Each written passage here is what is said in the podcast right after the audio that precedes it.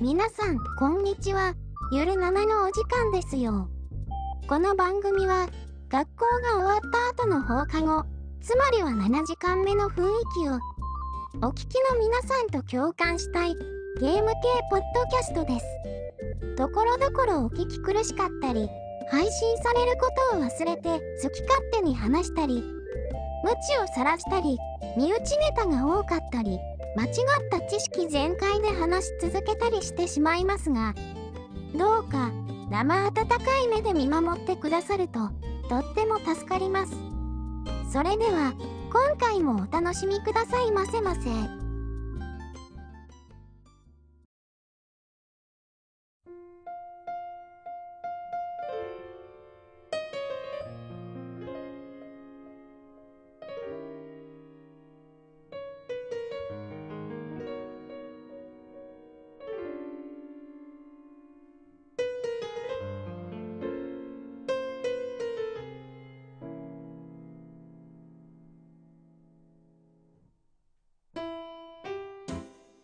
今回久しぶりになんですけども あの前編後編的な感じで2回に分けようかなって思ってますはい。はいあのね前回ですかねあの猫やんさんが「買う買う」っていう風に言ってたバルダーズゲートなんですけどもそうですね。はい言ってたと思います。はい。はい、グータラジオの方でも、ね、さそその辺のことおっしゃっててあっちだ。でもなんか買おうと思ってたけど、周りがバルダーズゲート熱が上がりすぎてて、どうしようかなって言ってたような気がしましたね。そうそうそうそう気がついたらなんか買ってたって感じのとこありますよねなんかね そうです、そうです。はいえっ、とまあどうなんですかねこれあのゲームオブザイヤー取ったじゃないですかああ、取りましたね。うんなんか多くの人、まあ、日本人の感覚としてはあのゼルダかなみたいな感じに思ってたんじゃないかなと思うんですけどはいはい、そうですよね。うんどうなんですかね知らない、まあ、知らない人はいるとは思うんですけどもちろん、うんうん。うん、どういうそもそもだっ感じなのてかなね、うん、日本だと、スチームでしかやれる環境なかったんですもんね。ああまあそうですね最初のうちはねそ後々でしたよね PS 版とかう。えーいつぐらい、夏の終わりぐらいからそんな話が出始めてたんですよね。ああそうですね8月ん6月なんか8月かそれぐらいですよ確かねそうそうそう。で、もうその頃から買おうと思ってたんですよ。ああそもそもにしてななんまあ、なんとなくですけどね、やうん、プレイ動画とかも見たことなかったけどなんか買おうと思ってたんですけどねああやっぱり2023年の8月4日ですねそうそうなんかねその頃からネット記事に出るようになってたんですバルダーズゲート3うんまあ名前自体はね割と昔からっていうか1とか2は昔にありましたからね、そうみたいですよねうん、知ら知らなくてあ3なんだと思いながら見てましたけどうんそうですねえっと開発会社があの後々知ったんですけどあのディビニティと同じっていうかあれ開発してたとこなんだなっていうの知ってあ見ました見ましたやったことないからどんなゲームかは知らないんですけど2だけやったんですよあの1も評判良かったんですけど1も2もはい割と安い時にじゃあ2ちょっとやってみようかなと思ってチアートだけやって途中で止まったままなんですけどあそっか同じあれかと思ってえこのえラリアンスタジオみたいな感じですよね多分そんな感じの メーカーさんだと思うんですけど全然引っかからないあ英語で調べないと出てないのかもしれないですねまあ日本人的には何て言ったらいいのか分かんないですけどねそのスタジオが作ったっていうところでああなるほどなっていうのがありましたねあとあれっすねなんか似たようなゲーム結構ありますねこれね本当ですかなんかあの仕組み的には結構ほらあのよくあるというか洋芸であのね見下ろし型っていうかダンジョンとかあとパスファインダーとかもこれ系でしたよね戦闘とかのなんであまあああーまあ海外の、まあ、割とメジャーな感じの作りだなっていうのはありますけどね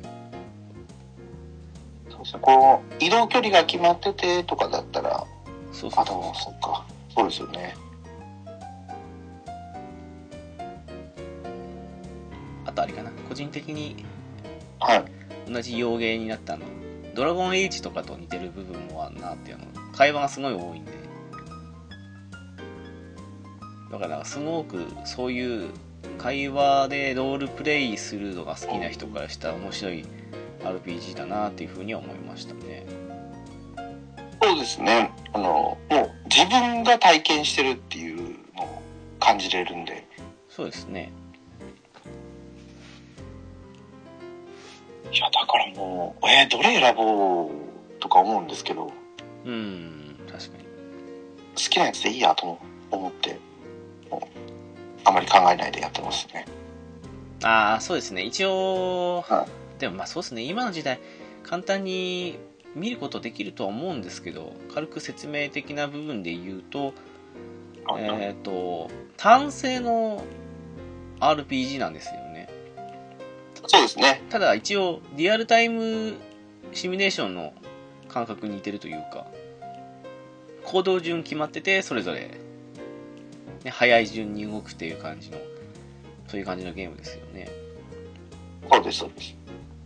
それでまあ、えー話題にもなってますけどいろいろな選択肢が取れるとなんか油の瓶ぶつけて炎で燃やしたらダメージ倍増とかなんか上にある岩とかを攻撃して落石で倒すみたいなとかねそういう攻略方法がいろいろあるっていうのがまあ面白い点ではありますよねですですでもそのフィールドフィールドギミック一回も使ったことなくてあそうですか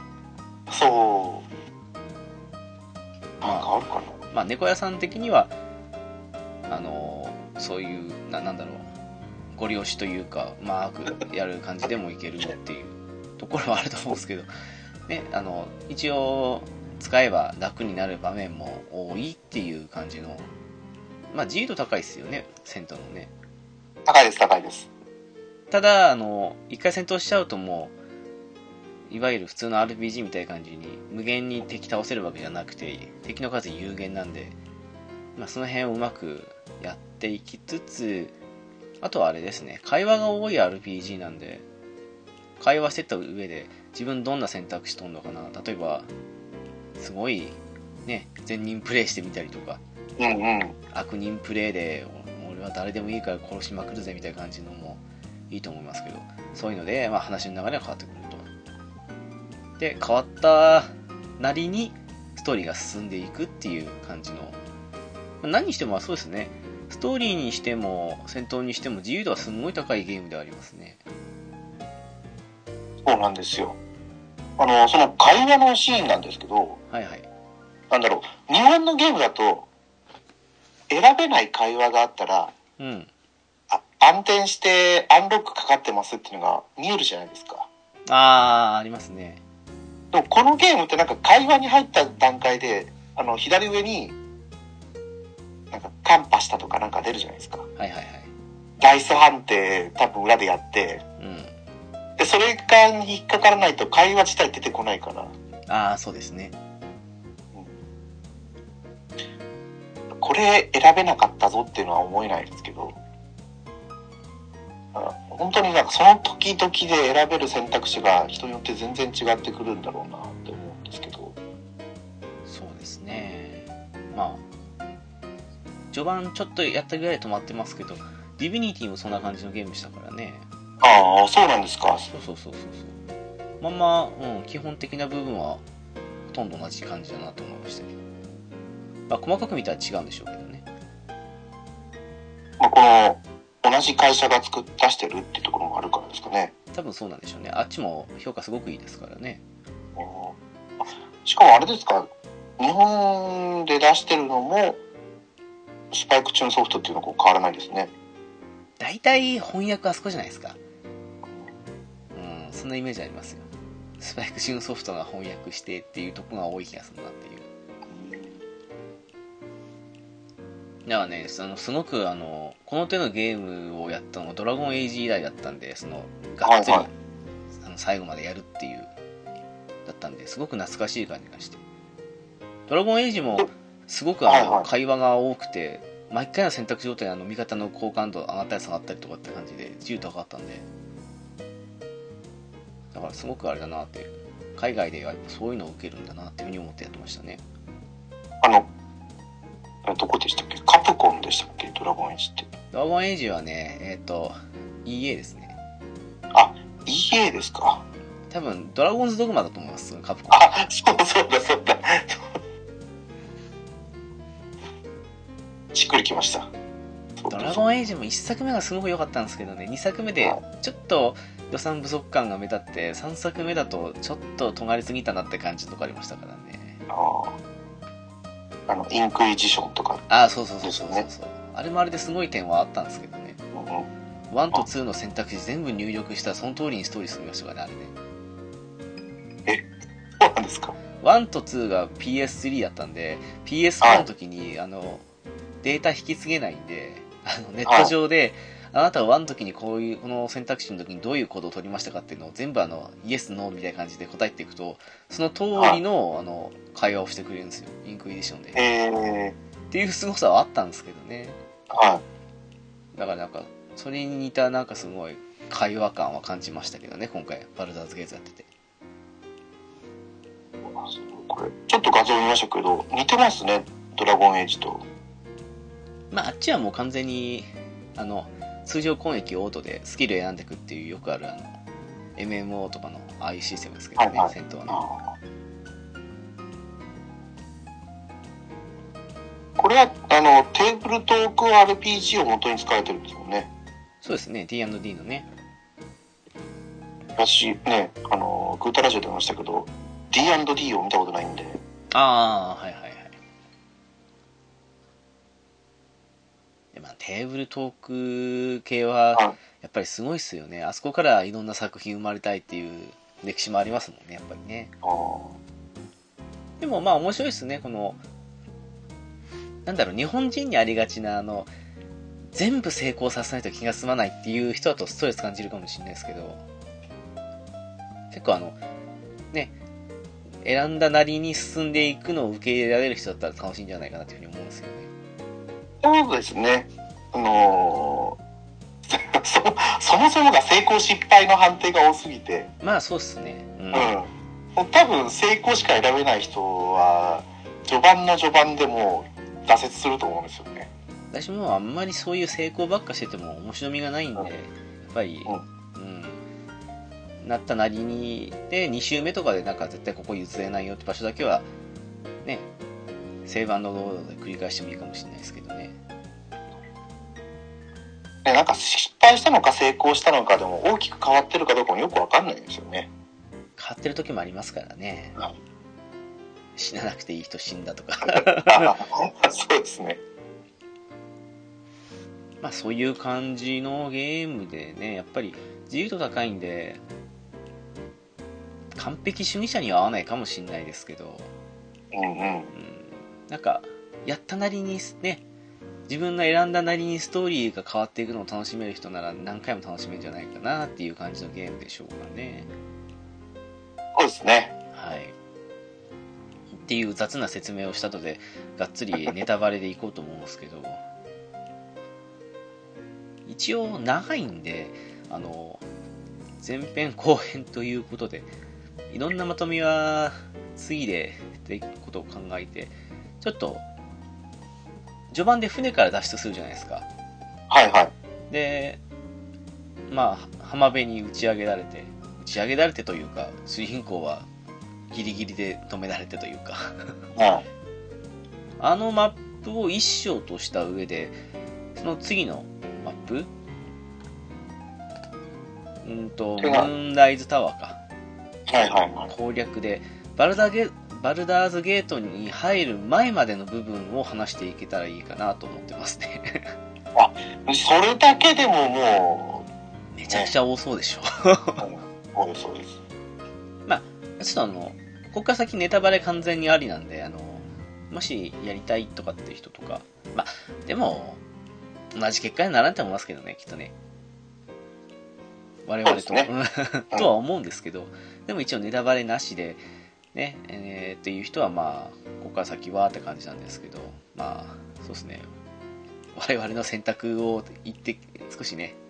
どんな感じだったのかなっていうことを話すだけのあれですけども。そうまあさすがに事細かくどうやったかっていうのは覚えてないですけど、まあそうっすね。うん、まあ最初の船はね、どうん、あ、でも船の段階でも分かれるのか。そうですよねどうでした私最初あの、ぶっちゃけシャドウハートが入ってんの気づかなくて、はいそはのいまま脱出しちゃって最初からやり直したんですけど。 あれシャドウハートを私入ってるの気づいてたんですけど、はい仲間にできなくてああ、はいはい。脱出させられなかったんですけどうん。その後普通に仲間になるんですよじゃあ、あそこ助けなくても別に後で入るんですかあそうですそうですあ、そうなんですか。もしかしたらそこで接点がないと仲間になんないのかもしれないですけどああ、あれ多確分あか、の確かあのなんていうのかな、うんうんどうどうなんですかねそうあもうこの人助からないんだと思ったんですけどいいたんですよええ打ち上げられたところにでああの時助けてくれようとした人ですよねみたいな話から仲間にできたんでどの辺にいましたえ最初の方があの浜辺のすぐ、すぐですかあの、あいっちゃん、いっちゃん最初っていうか、あの、もう、主人公動けるようになって目の前にいた感じじゃなかったですか結構早かったと思うんですよねあれ最初誰仲間にしたっけなあの、レイゼルだけを、はいまあ、はあいれ、あれ、ほぼ強制でしたけど、仲間に入って、二人がかりで、あの、まあ、船の操縦桿というか、あれ奪ってはい脱出したわけなんですけど、最初やった時ね、あの、シャドウハートがいなくて、はいで、いきなりあの、目の前に現れた敵にボコられて死んだんですけど、で、あこ、れあのあそこですか浜辺脱出のあ浜辺で浜辺で、だったんですけど、2回はい目、はいもう少しあの、しっかりやろうと思って、 あの、はなんか何も調べずに、あのー突き進んでそうなったので、調べてみような時に、あ、入るんだと思って、で、仲間にした上でやったら、あの、浜辺に降りて目の前に倒れてたんで、あれさっきいなかったよなと思って。だからその、猫やんさんのその助けなかったけど仲間に入ったのどこにいたのかなって組織になったわけなんですけど。 いやそう多分普通に仲間になったんですよね浜辺ではないですけどあのノーチロイドのあの船の断崖の近くのどっかにいましたよああ、いやいやいや、あの、そうそう、あの、1回目の時はそれを見逃してて、で、はいはい全くいなかった、あの、影も形もなかったんですけど、はい2回目の時には、あの、船、船の中で、あの、まあ、あの、と途絶えられてるの仲間にしたをか、そうそう、はない仲間にした後に、まあ、3人がかりで脱出した後に、あの、浜辺で目の前に倒れてたって感じだったんで、えー仲間にしてると目の前に来るんですねなのかなっていう、ほんと目の前にいたんですよ。 あの、雑魚的な動向以前に、本当に。で、レーゼルだけはなんか、あの、カゴみたいのに捉えられてるというか、あそうですねそうそうそう、だったんで、そそっか、何も話もしないで行ったら、そうなるんですね。うもしかしたらですけどね影も形もなくて、いつ仲間に入るんだろうな、みたいな感じだったんで。 そうっすか。え、なんか船で思い出でもありますそれ。 思い出と言ったらあれですけど。あの最初脳みそうん。脳脳脳みそのやつを助けたけどなんか大判定で逃げられちゃったっていうのを詳しく覚えてないですねそうだ、私も逃げられましたわ、あれは。夢に通してもすんげえ速さで逃げてくんで、誰どこ行ったんだろうって感じで。あいでつ、最初も全く分かんなかったんでわかりますわかります。なんかこう全部やってる行動がなんか後ろで時間が過ぎてっていろんなことのイベントがいろんなとこで過ぎてるのかなとか思ってたんですようんだからそこまでこう突き詰めてはやらなかったんですよねあの船の中はでもなんかあちこちに経験値やら何やらになるようなイベントがあったんで割とチュートリアルとしては面白かったですけどね個人的にはあそうですねうん戦闘も経験できたしそうですねだから、ね、あの船の中のあの強敵レベル8のやつも倒せるらしいですよねあれ倒したはずじゃなかったかな倒したんですか直樹さん倒せるのは全部やった気がしますね違ったかなそしたらなんか強い武器が手に入るみたいな炎,、うん炎の剣か氷の剣かなんかそんなあのー造園含めて倒したはずですねすごいっすねあそうだ難易度なかったですねああ難易度ですね難易度えっ、と戦術かハードですかね多分えー、私は下から2番目なんですよね冒険家なのかな、冒険者かはい、あ冒険者なかな違うかな難易度最初3つしか選べないですよね確かねああそうでしたっけ、あまああのカスタムもありますけどはい、カスタム探検家冒険家戦術家自信家あそうですね自信家は選べなかったんですよ確かねはで愚かにも戦術家で行ったんですよはうわあもうすごく後悔しましたけ どね戦闘がきついきついい全然違うみたいですね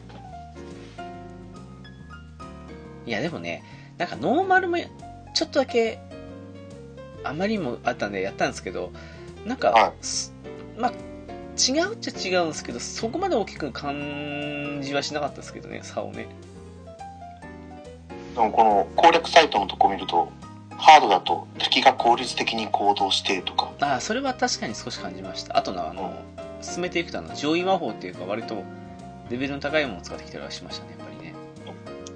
あそうなってくると全然違うと思うんですよねであの魔法の矢あの必中の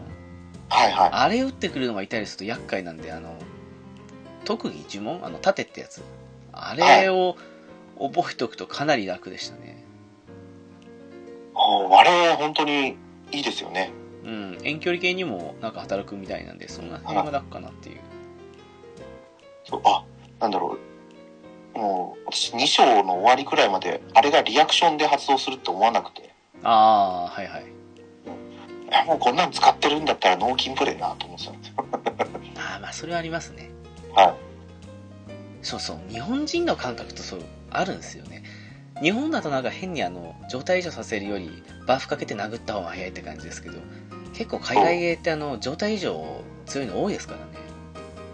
この辺は文化の違いだと思うんですけどねうそうんですよそれは思っちゃいますねまあ全部は全部じゃないですけどあの多分私も直樹さんと同じで浜辺に打ち上げられてからうん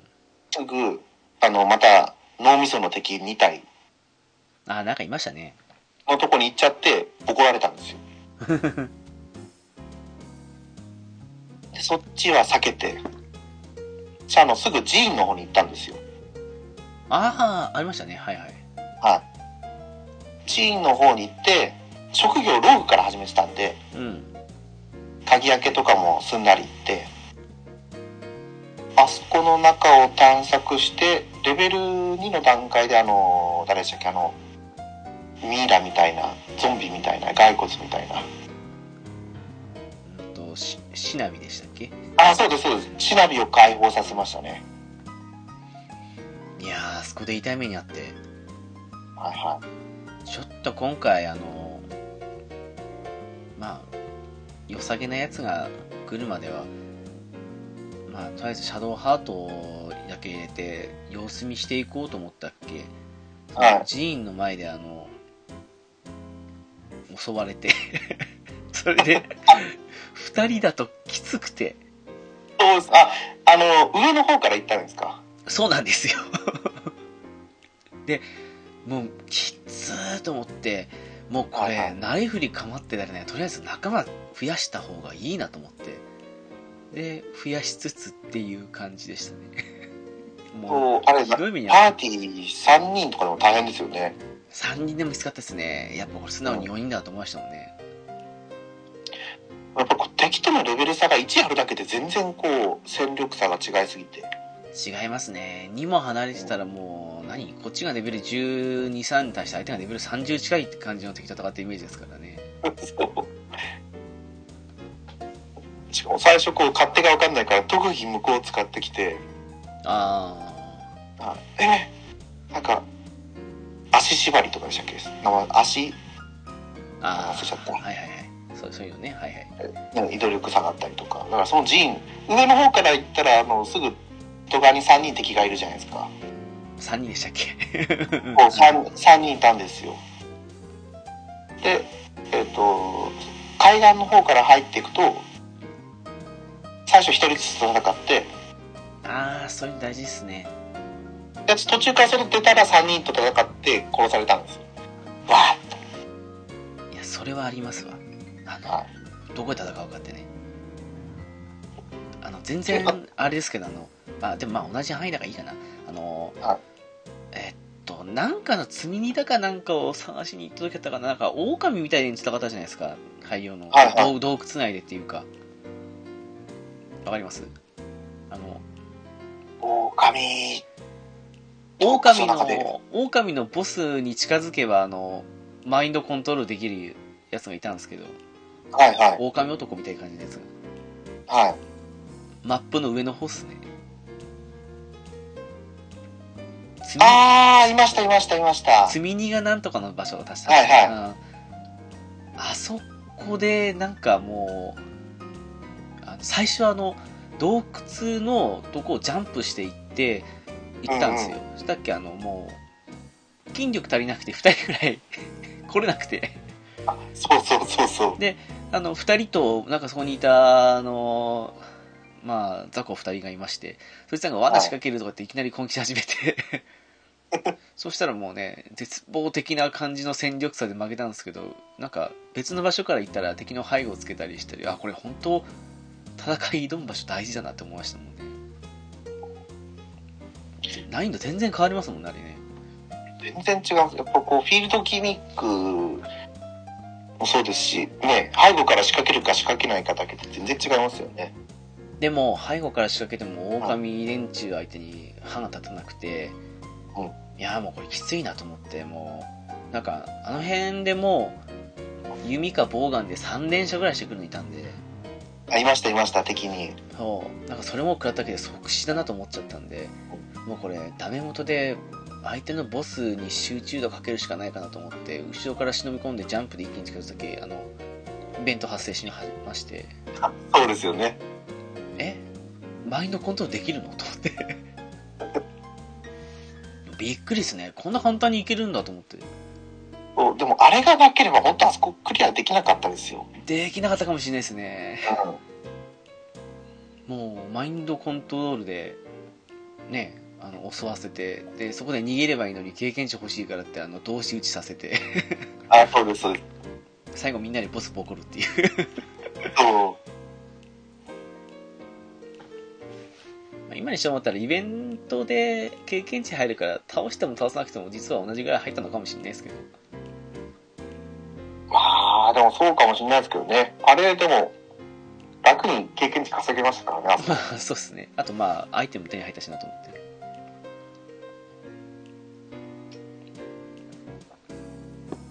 あの時はどうしたかなそう私多分ファイヤーワインの樽を持ち込んでおおはいはい地面に落として燃やした割ってあそうそうそう近づいてきた敵にはそこでゲールが火の矢使ってうん燃やしたりとかしてましたねいやこれ DM でやってた時にリアルタイムで言ってたんですけどは奇襲仕掛けて炎敵ねその油とか巻いて炎上させてその上でボコられたっていう まさにそこだったんですよねいそうあそこのことだったんですよねあここだろうなと思いましたもんそうなんですよ奇襲仕掛けてほ火の海に沈めてめちゃくちゃ有利なのに負けたっていううんやもう本当あそこ多分一番最初にくじけるんじゃないかなと思うぐらい、いやーきつかったですねねあのーレベルが上がりきってないからこっちもなんだろうバーバリアンでああはいあの投擲が2回できるとかっていうのも知らなかったしああははは2回攻撃になるっていうのも知らなかったんでその敵のあの、ね、獣たちが2回攻撃してきたりしてきてていやこれ絶対無理だろうと思ってましたもんね。確かにね最初にねあのなんだっけなんかそうその辺のね大休憩とかしたら回復するポイントを消費して使わないと知らないからきね気軽に使ってただけあれ使えなくなってんだけどみたいな感じとかもありましたからねそうそうそうそう全然最初分からなかったですからねで、あのー大休憩するとどんどんイリジットの方に変化していくんじゃないかと思ってたんであーあーそうなんですかあそうなんですよ日にち経過でどんどんき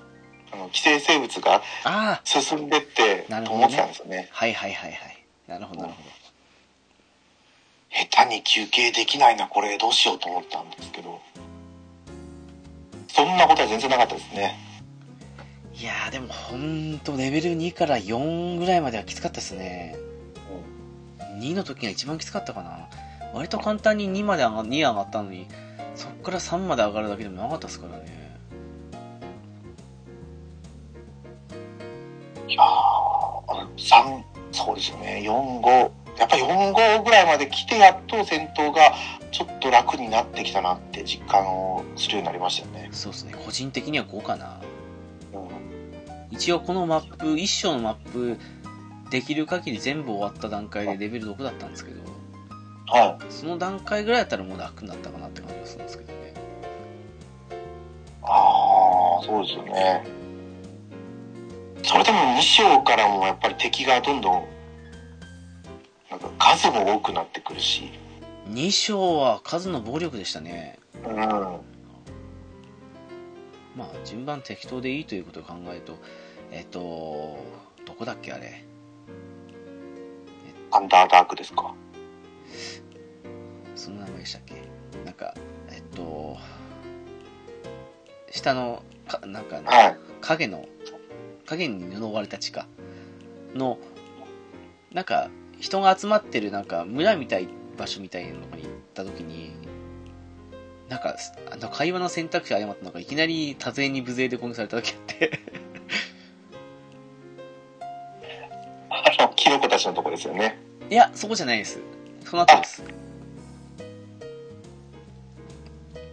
その後の中の悪魔のラファエロ、はいはいでしたっけあれ、はいはい。ラファエルですかね。ラファエルか。ラファエルが、はえっと、いた、なんか、村み、村っていうか町っていうかなんか、そそのとこに行った瞬間に、はい。さっき助けたのになんかいきなり喧嘩を売られた感じになって、それに、 なんじゃこいつって思って、返して、あの、話し返したっけいきなり全員敵対したっていう。 あれかな最後のなんたらとかな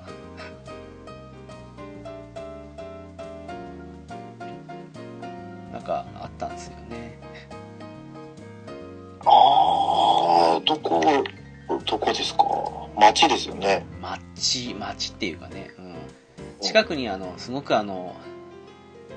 何あのなんか入った瞬間にもうあの影の呪いみたいな感じのでひどい目に遭わされるような家がある場所のだったんですけどまあちょっあのーアンダーダークじゃなくて、あれは、ムーンライズタワーの近くのフィールドですか。とあそうそうそうそうそうああそこその同じフィールドなんですねはい。最後の光亭でしたっけあそんな感じそそんんなな感じ感そんな感じうん。入った瞬間に喧嘩を追われてしかもさっき助けてあげた連中なんか全然何も何あの違うんですこの人たち助けてくれたんですみたいな感じのこと言わないと思って もうなんかあのゲーム内ですら喧嘩あると何よと思って切っちゃうとこあるんでだったっけなんかもう全面戦争になっちゃって あの時そんな17せ、ですそんな選択肢があったんですね。そうなんですよだから結局いきなり十何体戦う羽目になってはい。はい。もう全員皆殺しですよね じゃあ、直樹さん、あそこは、あれですか味方いない状態で進めたんですかああ、そうそうそうそうそう。結果的にそうなりましたね。もういきなりは、やっと休めると思ったけど、いきなり戦闘だったんで皆殺しっていう。 ええすごい。え、ジャヘイラとかはどうなんですかいるんですかいないです。今なんかまだあの、皆殺しにしま した。そうですよね。え、あの、なんか結界を作ってたメルビルじゃなくて、なんかそんメルビルそんな名前の人も、メルビルそんな人いましたメっけルビル、メルビルじゃなくて、あまあ、えっ、と、ケセリック・ソームの娘って言われてた。あー、あれはなんかあの、い最終戦っていうかあの、はい。バルダーズゲートに入る前の最終戦であの、父親もろとも殺しました。 とか、じゃあ、ほんと出会わない感じで進んでったんですね。出会わなかったと思いますね。ああー、そうなんだ。あれなんかこいつ見たことあったっけかと思って、でもなんか、あいつの娘って敵対してから一緒に倒したらええっつって。だからもう全然違う流れですね。 いやー、あの、幼芸あるあるなんですけど、結構いきなり初対面でも喧嘩越しに来るやつ見るともう切り殺したくなってくるんですよね。そっかだいぶ話がぶぶっ飛びますけど、そこの話に行くと、あのーナイトソングは味方のまま倒したんですかケセリックソングは。 あ、味方のままです。そこは、 そこはさすがの。そうです。で、そ、そこが終わった後も、野営地にいてくれてるんですかあ、いますいます。えで、その、ケセリックソームの娘みたいな人は野営地にはいない。 は、ぶっ殺しました。 あ、そうなんだ。え、ネコさん違うんですか 全然違いますね。 ちょっとその辺を詳しくお願いします。はい。あ、でもこれ、あの、直樹さん、もう後編の方の話の内容じゃないですか。さっきの話だと、いいですかね。ああ、まああの、その部分だけ軽くだけ ど。そうあ私は、あの、アンダーダークの方から行ったんですよ。はいはい。あの、ムーンライズタワーのマップに。うーんと、アンダーダークってどこでしたっけえっ、と、アダマンティン火事場みたいなところがあるやつですね。ああ、あれは、あはいはいはいはいはい。はいあの、クソみたいなボスいたとこですね。そうそうそうそう。あの、あ、ロボ、ロボットがいたところですかね。あ そうそうそうそうそうそうそう、まさにそいつですよ。そうですよね。の、えっ、と、だから私はアンダーダークの方から行ったから、あの、さっきの荷運びのイベントをこなして、うん。で、あの、燃え盛ってた町の、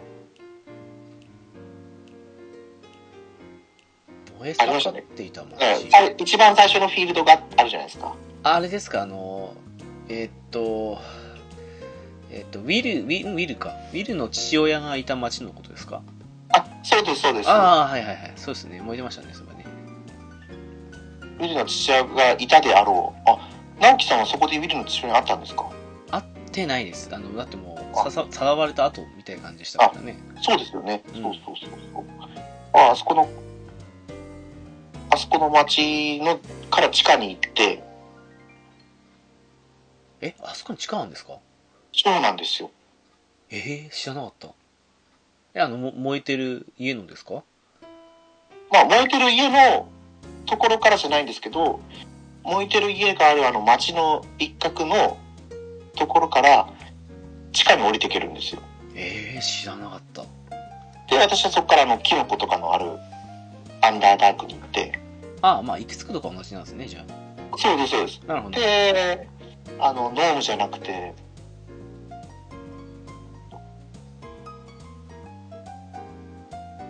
ノまあ、あの、ームって誰でしたっけノーノームじゃなくドワーフじゃなくて、敵、敵の、敵の、あ、もう名前したけど、まあ、なんかそのマイコニドあのマイコニドたちを殺してた種族がいたじゃないですか敵側にあーあのキノコの場所でそうですそうです、はいはいまあそこはもう割愛してもいいんですけどで船で渡ってそのアダマンティンの火事場のがあるところのマップに行くじゃないですかうんあそこに移動してすぐ左側のところにエレベーターがあってムーンライズタワーのところに行けるんですよああ昇降路みたいなあそそっから入ってだからそのなんか呪いがある小屋とかは最初行かなくてなんかフィールドであのその直樹さんが助けた人たちを助けてで最後の光亭でしたっけのとこに行って私はもう見事にまでの仲間ムーブをこなしたってあー歓迎歓迎されたんですよなんかねあの、は皆殺しにしちゃってであのー見るに父親のあの公爵はいをはい助はけいに行ってくれみたいな感じに言ってた女の人がいたんで、はそれで話してたんですけどはい出た瞬間に呪いがうんちゃらとかって変なイベント起きてなんか全員死に始めてでなんか変な木みたいな化け物出てきて戦闘になっちゃってでなんかもうそこにいる人間少し残ってたんですけど全員死んじゃったみたいな、ああそうかそう多分あのタイミングで今いわゆるファイヤーフィスト燃える剣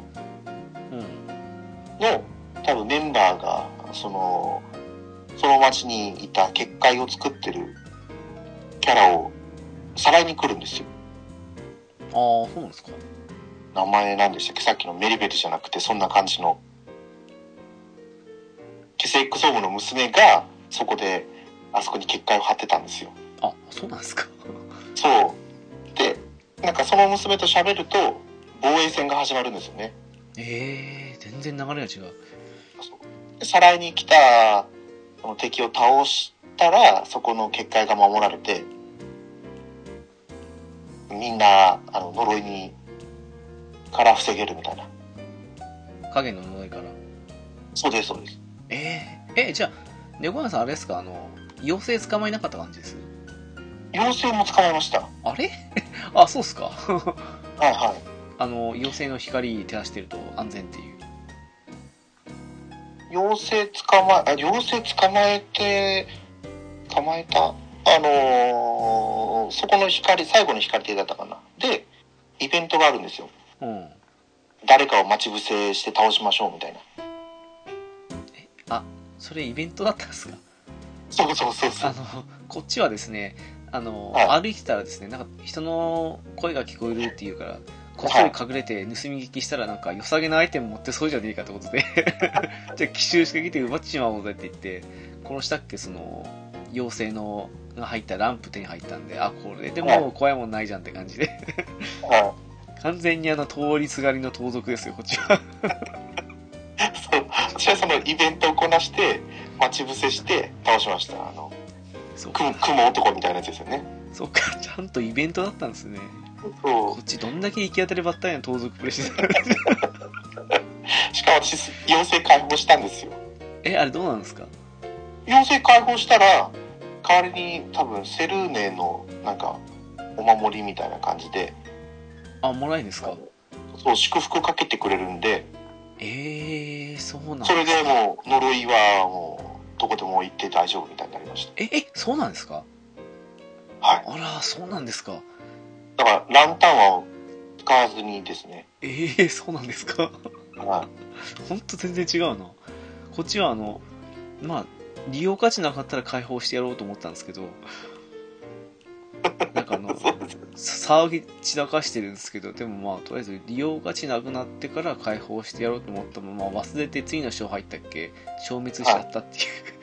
う、えー、消滅しちゃうんラだンタンの中調べたっけ妖精はこあ跡形もなくなったみたいな感じの あ忘れてたと思ってああれってでも途中で解放してあげられるんですか一応ただあまりにもあの汚い口調で罵ってきた上にはいかにもこいつ出した瞬間に約束を本をしそうだと思ったんで、 はもうやっちまおうと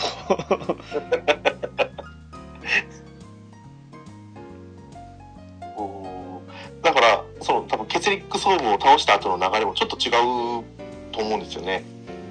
そっかいやなんかいかにもなんかイベントが起きそうな感じのことを連中話したんですけどこっちとしてはなんか別によく知らないし敵の娘って敵対してるからもういいかみたいな感じのええじゃあナイトソングそうなったらあれですかナイトソングがなんで捕まってたかとかの話って出ましたチラッとあのえっとシャドウハート関連のイベントを進めていてそれではいはいあのなんかすごくこの奥にいるやつを倒せみたいな感じのことを言われてるところで、はい。あのあなたは自分の過去を何を知っているのみたいな感じで言われ始めてそこであの説得的なことを言ったっけなんかそのナイトソングを倒すはずでもらったシャアの槍みたいな感じのものがをはいはい。投げ捨てたんでそれでなんかね解放されたみたいな そうですね。そこは全く一緒なんですけど、あそこは同じですねはい。だから、シャドウソン、あ、じゃあナイトソンが助けに来てくれるじゃないですか。あ助けにっていうかもう再、ケセリックソームと戦ってるんですけど、うん要はなんかケセリックソームの娘と恋仲だったみたいなんですよね。ああみたいですねそれはなんか見ました、うん、あとあの野営地でその辺詳しく話してくれたんでそうそう。だから、うちの野営地には二人で一緒にいますよ。 あら、そうなん ですか。そうななんんかです。申し訳ないことしましたね。ハルシンは結局復活したんですかハルシンね。いやー、そんな話しますすごい気になったんですよね。あの、野営地で死んでるハルシンの、あの、パンツ1枚でしょあの、えっとですね、エメラルドの森で合ってますよね、多分ね。エメラルドの森では会えない。あ、いやい会えなや、いや、あの、っていう名前で合ってましたよね、確かあの森ってね。あ、そうです、そうです、そうです。あそこの森に行ったはいいんですけど、あの、はなんか、早く出てけみたいな感じに言われてる、説得してくれみたいな感じの、なあ、クエストだけは受けたんですよ。い。はい。でもその追い出そうとしてる電柱の親玉っていうかそっちの方とは話してなくてむしろどうやって行くのかもちょっと最初あんまりよく調べないまま次の場所行ったんではい。そうしたっけあの最初にゴブリンの方に行っちゃいましてはい、はい、はい、はい。でなんかゴブリンなんか別になんかトゥルーンチャラだとか言ってこっちに敵対してこないからまあまあじゃあその間にいろいろ調べさせてもらいましょうってことでやってたっけなんか奥にでっかいクマいたんですよあ、いますよね。そうそうそうそうでなんかでっかいクマであいつは危険だから大変だとかなんとかって言ってるんでじゃあちょっと経験値欲しい倒しちゃおうかなと思って それであのクマに攻撃しましてそしたら、はい、はい。周りのゴブリンたちも加勢してくれてもはいうフルボッコンするんですけどなんかクマ強くてなか なかなんか体力やたら回復してくるしなんだこのクマと思ってでもどうにかこうにか倒したらなんかクマがいきなり人に変わっちゃったんですよはい。それが まあハルシンだったっていうそれでまあ、えーなんかよくわかんないけどこいつなんか強いやつだったなみたいな感じに思って後々エメラルドの森戻ったっけなんはか医者かなんかがその我々の指導者がどこに行ったからわかんないから探してほしいとか言い始めて、い。はそいし、たらは名前はハルシンって言うんだって言って あれなんか見見たことあるなと思って ちょっと嫌な予感したんですけどでもなんかあの頃よく分からずにあの非殺傷攻撃的な感じであの殺さないで1で残しとくやつもやったりしたんでワンチャン生きてんじゃないかと思ってい。はい。でまあ戻ったんですけど案の定死んでましてあやばいこいつだと思って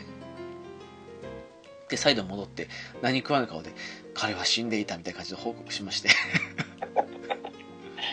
そうそうででなんかあの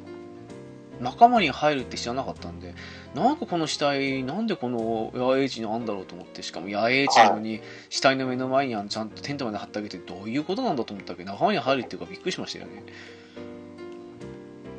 あれ、じゃあ結局まだ死んだままなんですかそうです死んだままで死んだ彼のためにテント張ってあるんですよえー、え、シナビでも復活させてくんないですね。ああさせてくれないですね仲間じゃないからじゃないですかね 仲間になる前に死んだら野営地には来る。それちょっとバグっぽいですよね、なんかね。ちょっとねあともう一つえー、はいっと思ったのが、はないん。かあの基本的に何も見ないで、まあ、この手のゲームってねその進めたなりの楽しみがあるから攻略サイト見てやるもんじゃないと思ってたんで、は見い。ないでやってたんですけどさすがに仲間キャラぐらいは少し見たいかなと思って調べたんですよはい。さっきあの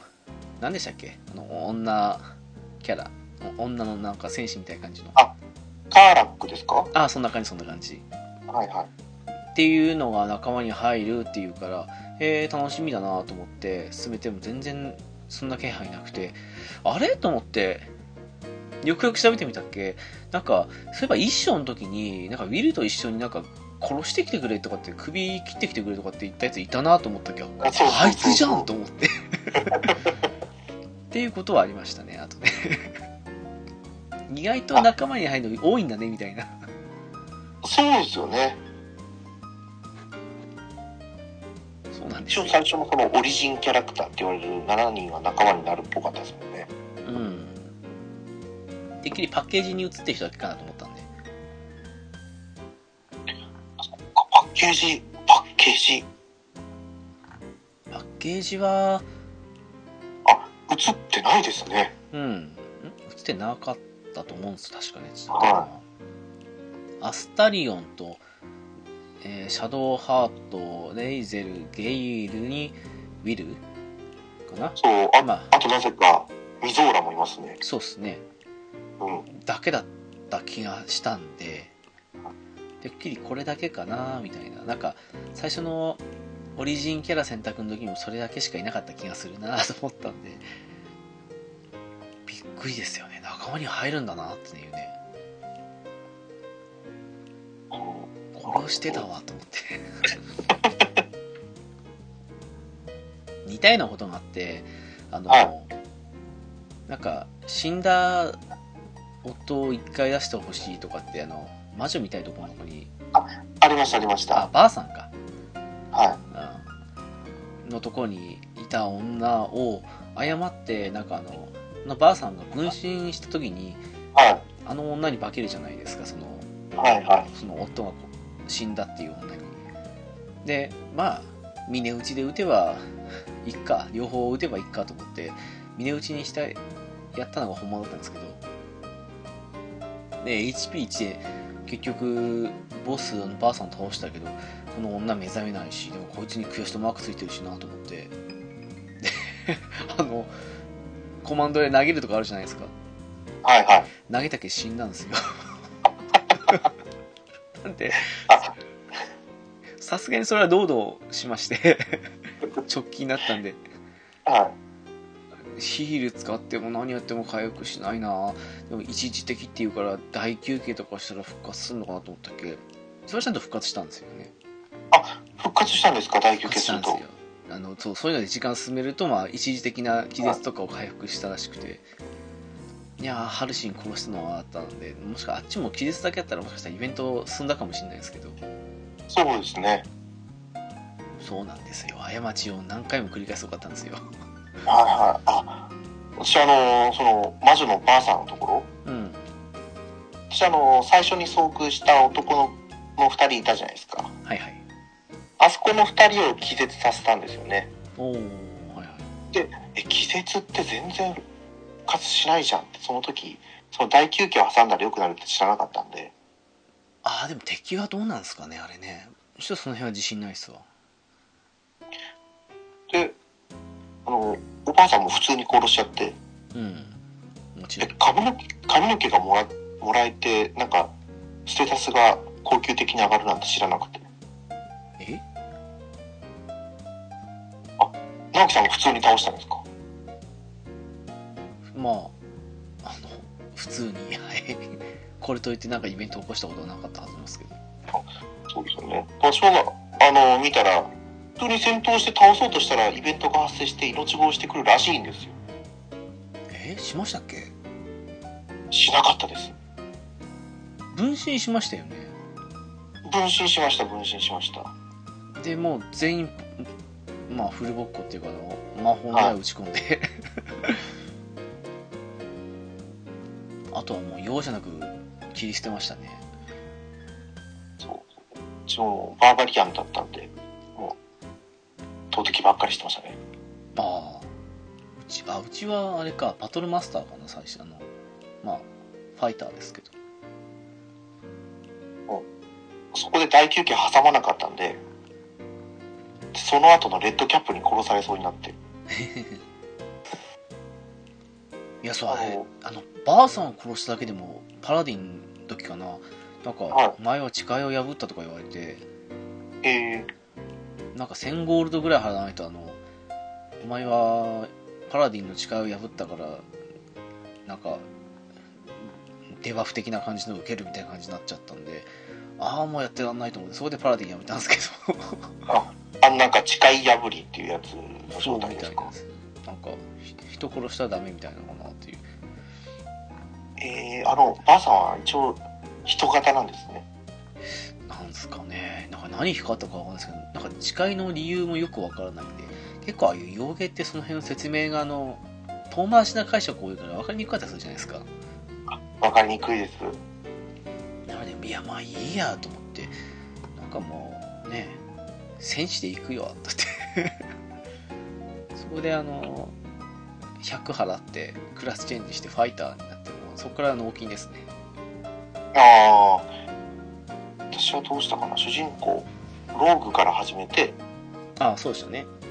そうムーンライズタワーの目の前までストローグで行ったんですいけるもんすか行けましたね二刀流で二刀流で行ったと思うんですけどうんでも途中からやっぱりあのーやり方が分かんなかったんですけどうん本当に同じ名前の同じ武器しか二刀流にできないと思ってたんでああなんかスキルでもありますよね二刀流とかねだからあのなんていうんですかユニークスキルアンコモンとかレアとか手に入れてたら二刀流にできなくなっちゃったんでへえあとあれじゃないですかあのはいあの非利き手で攻撃したりとかその分けてやると二刀流じゃなくなるじゃないですか攻撃がそうですね。うんあの辺とかもあるんじゃないですかねだから、あとなんか、他の味方はレベル5になって2回攻撃できるようになったのに、うんローグだけ2回攻撃ができなくて、あら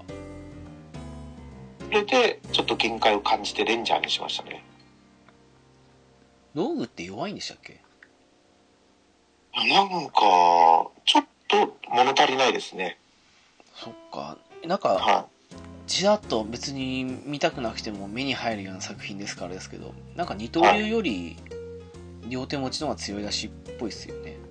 ああ、そうなんですか。まあそこはドーマンを求めて二刀流にしてますけどねあれ、二刀流あれですよね。二刀流使うと、アクションコマンドの方は使っちゃうんですよね。うん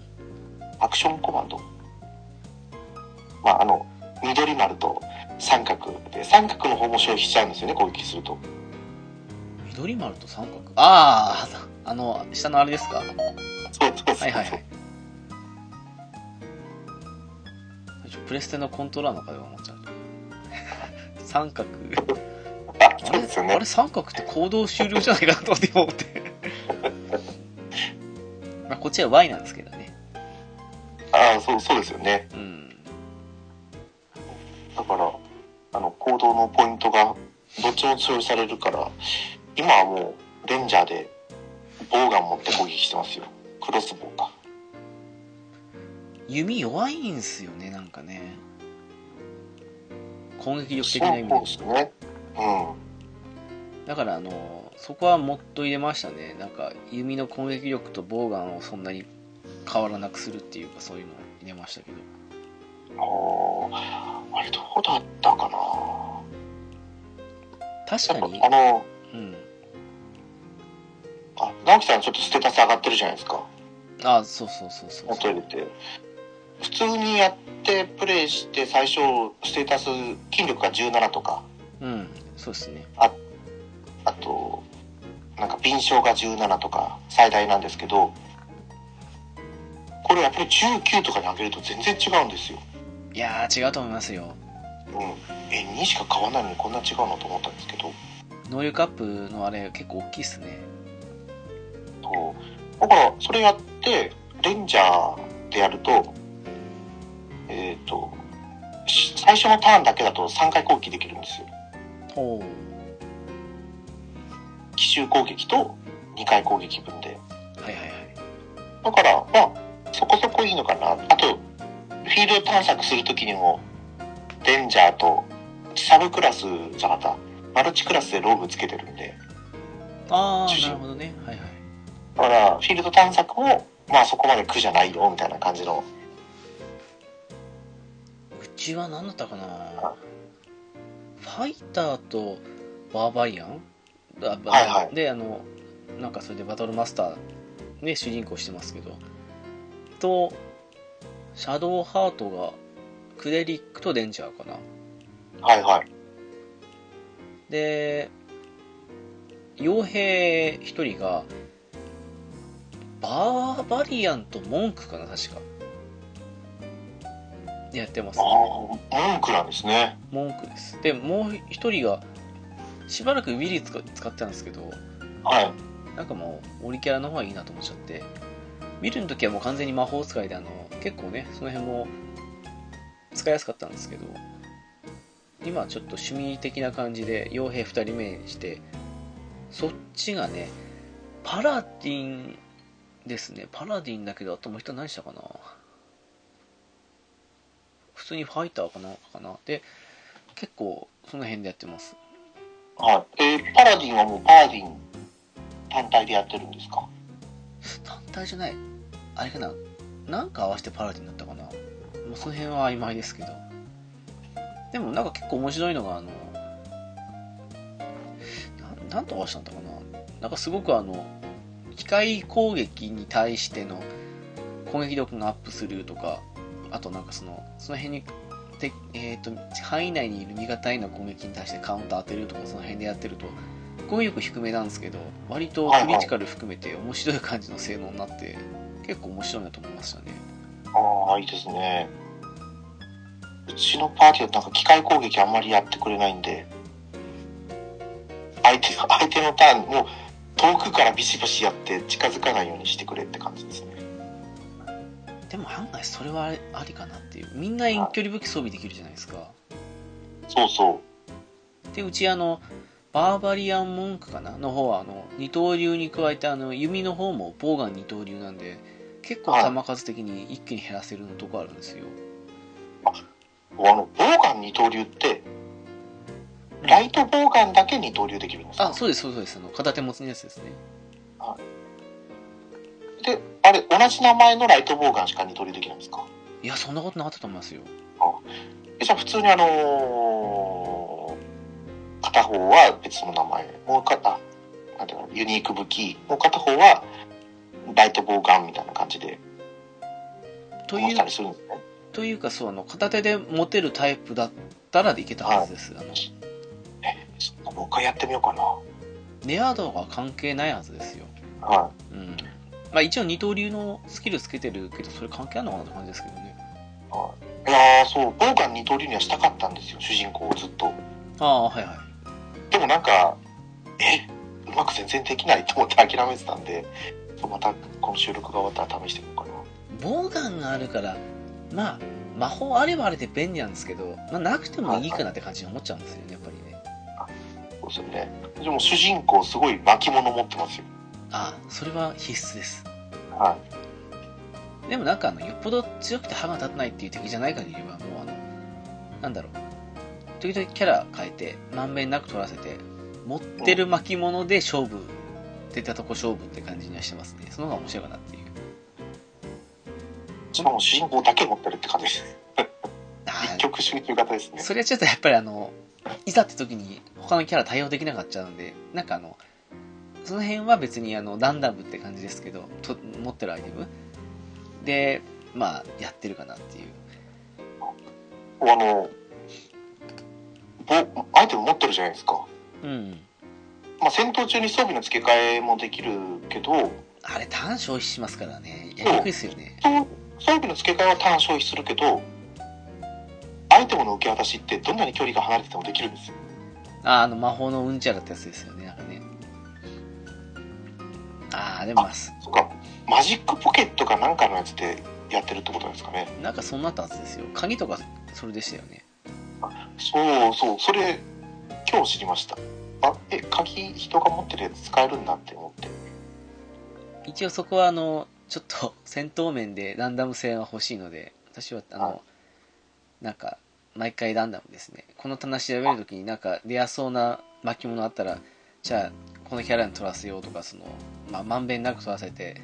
あと持ってるアイテムでどうにかしようって感 じのあーすごいですねだからこう本当に人によってプレイの仕方が違いますもんねうんあらかじめねもう本当の最高難易度とかあったらさすがにきっちり計算し尽くさないとダメかもしれないですけどそれだと疲れますからねで直樹さんはね傭兵を使う派なんですねあのほらモッド入れてるんであの、は見た目いい顔とかもできるじゃないですかああそっかなんでもうふ二人とも傭兵にしちゃいましたねあとあの野営地の服あるじゃないですか服と,、はいはいえー、と靴あそこの部分であの衣装を変えるモッドも入れてるんでそこであの、服の方で鎧とかにして足の部分であの頭の兜のとかなんかその辺の装備見た目変えるって感じにしちゃってるんではいそういうのでまあ見た目いじってるんでもう完全にオリキャラばっかですねいやいやそんすごいですねモッドってなんかもう本当にゲームの壁が取っ払われてる感じで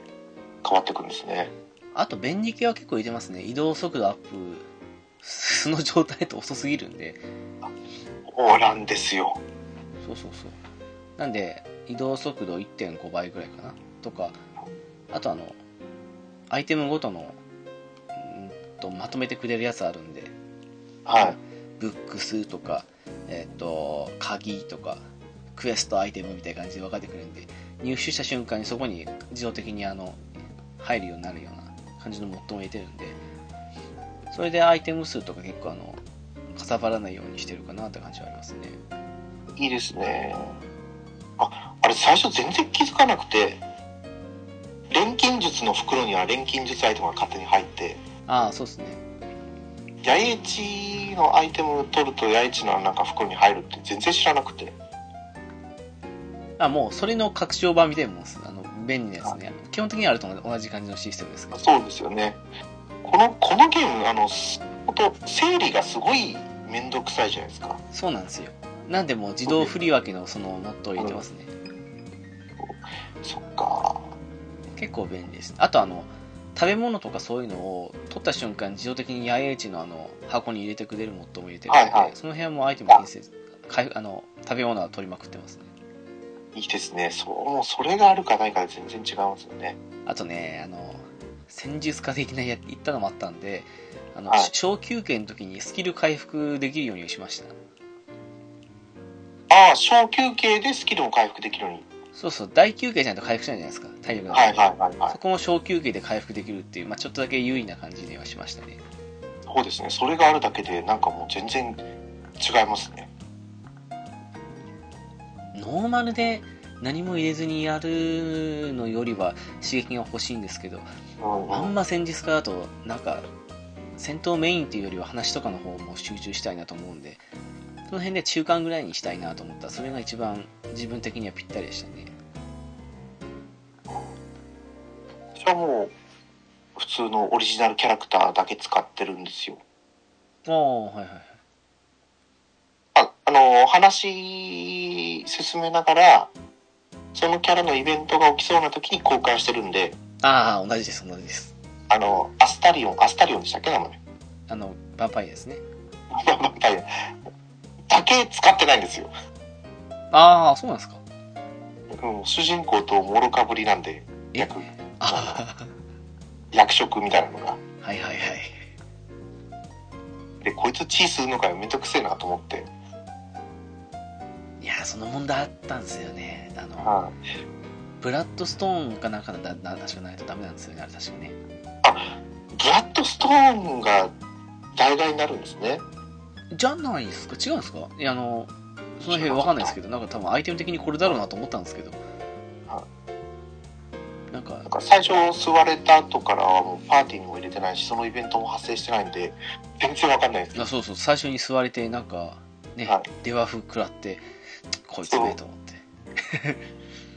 ね、そうなんですよ。それがあったのと、ゲイルはゲイルですぐあの魔法中毒でアイテムをかけてくるじゃないですか。はい、はい、はい。 そうなってくると、あの、使い勝手が良かったのがウィルだったんですよね。あそうですね。 そうそうそうまさか他にもそんないっぱい入るとは知らずに、知らない間に殺したっていうね。 うんうん。レーゼル、レーゼルはちゃんと生き残ってるんですか生き残ってはいるんですけどは、イベントの時しか出さないかなっていう。シワだから、でもそれでも誰かなやっぱり、シワカーラック、ラッキーさんが仲間にしたいカーラックと、いやー、2周目やんなら仲間にしたいですね。と、ゲールとシャドウハードですね。ああ、バランスいいですね。でも今は、まあ、第3章に入っていろいろイベント進める関係でゲールは抜けてますけど、うん。カーラックはバーバリアンでやってるんです。バーバリアンと、ファイタお お納金ですね、まさに。ー。はい。ファイター。ファイターレベル2まで取ると、あの、昇級系ごとにアクションが1回だけ増えるやつがあるじゃないですか。 怒涛のアクションですかあ、そうそう、怒涛のアクションだけ取って、みたいな。あれ便利ですよね。はい。ゲイルは、もし何、あ、ソーサラー運用してるんですよ。ああ、操作ら良さそうですね。はい。なんか、魔法、魔法ってなったかな。アクションコマンドを使って魔法が打てたりするんで、うん。一旦に2回魔法が使えるとか。意外と便利だから、操作がやってますね。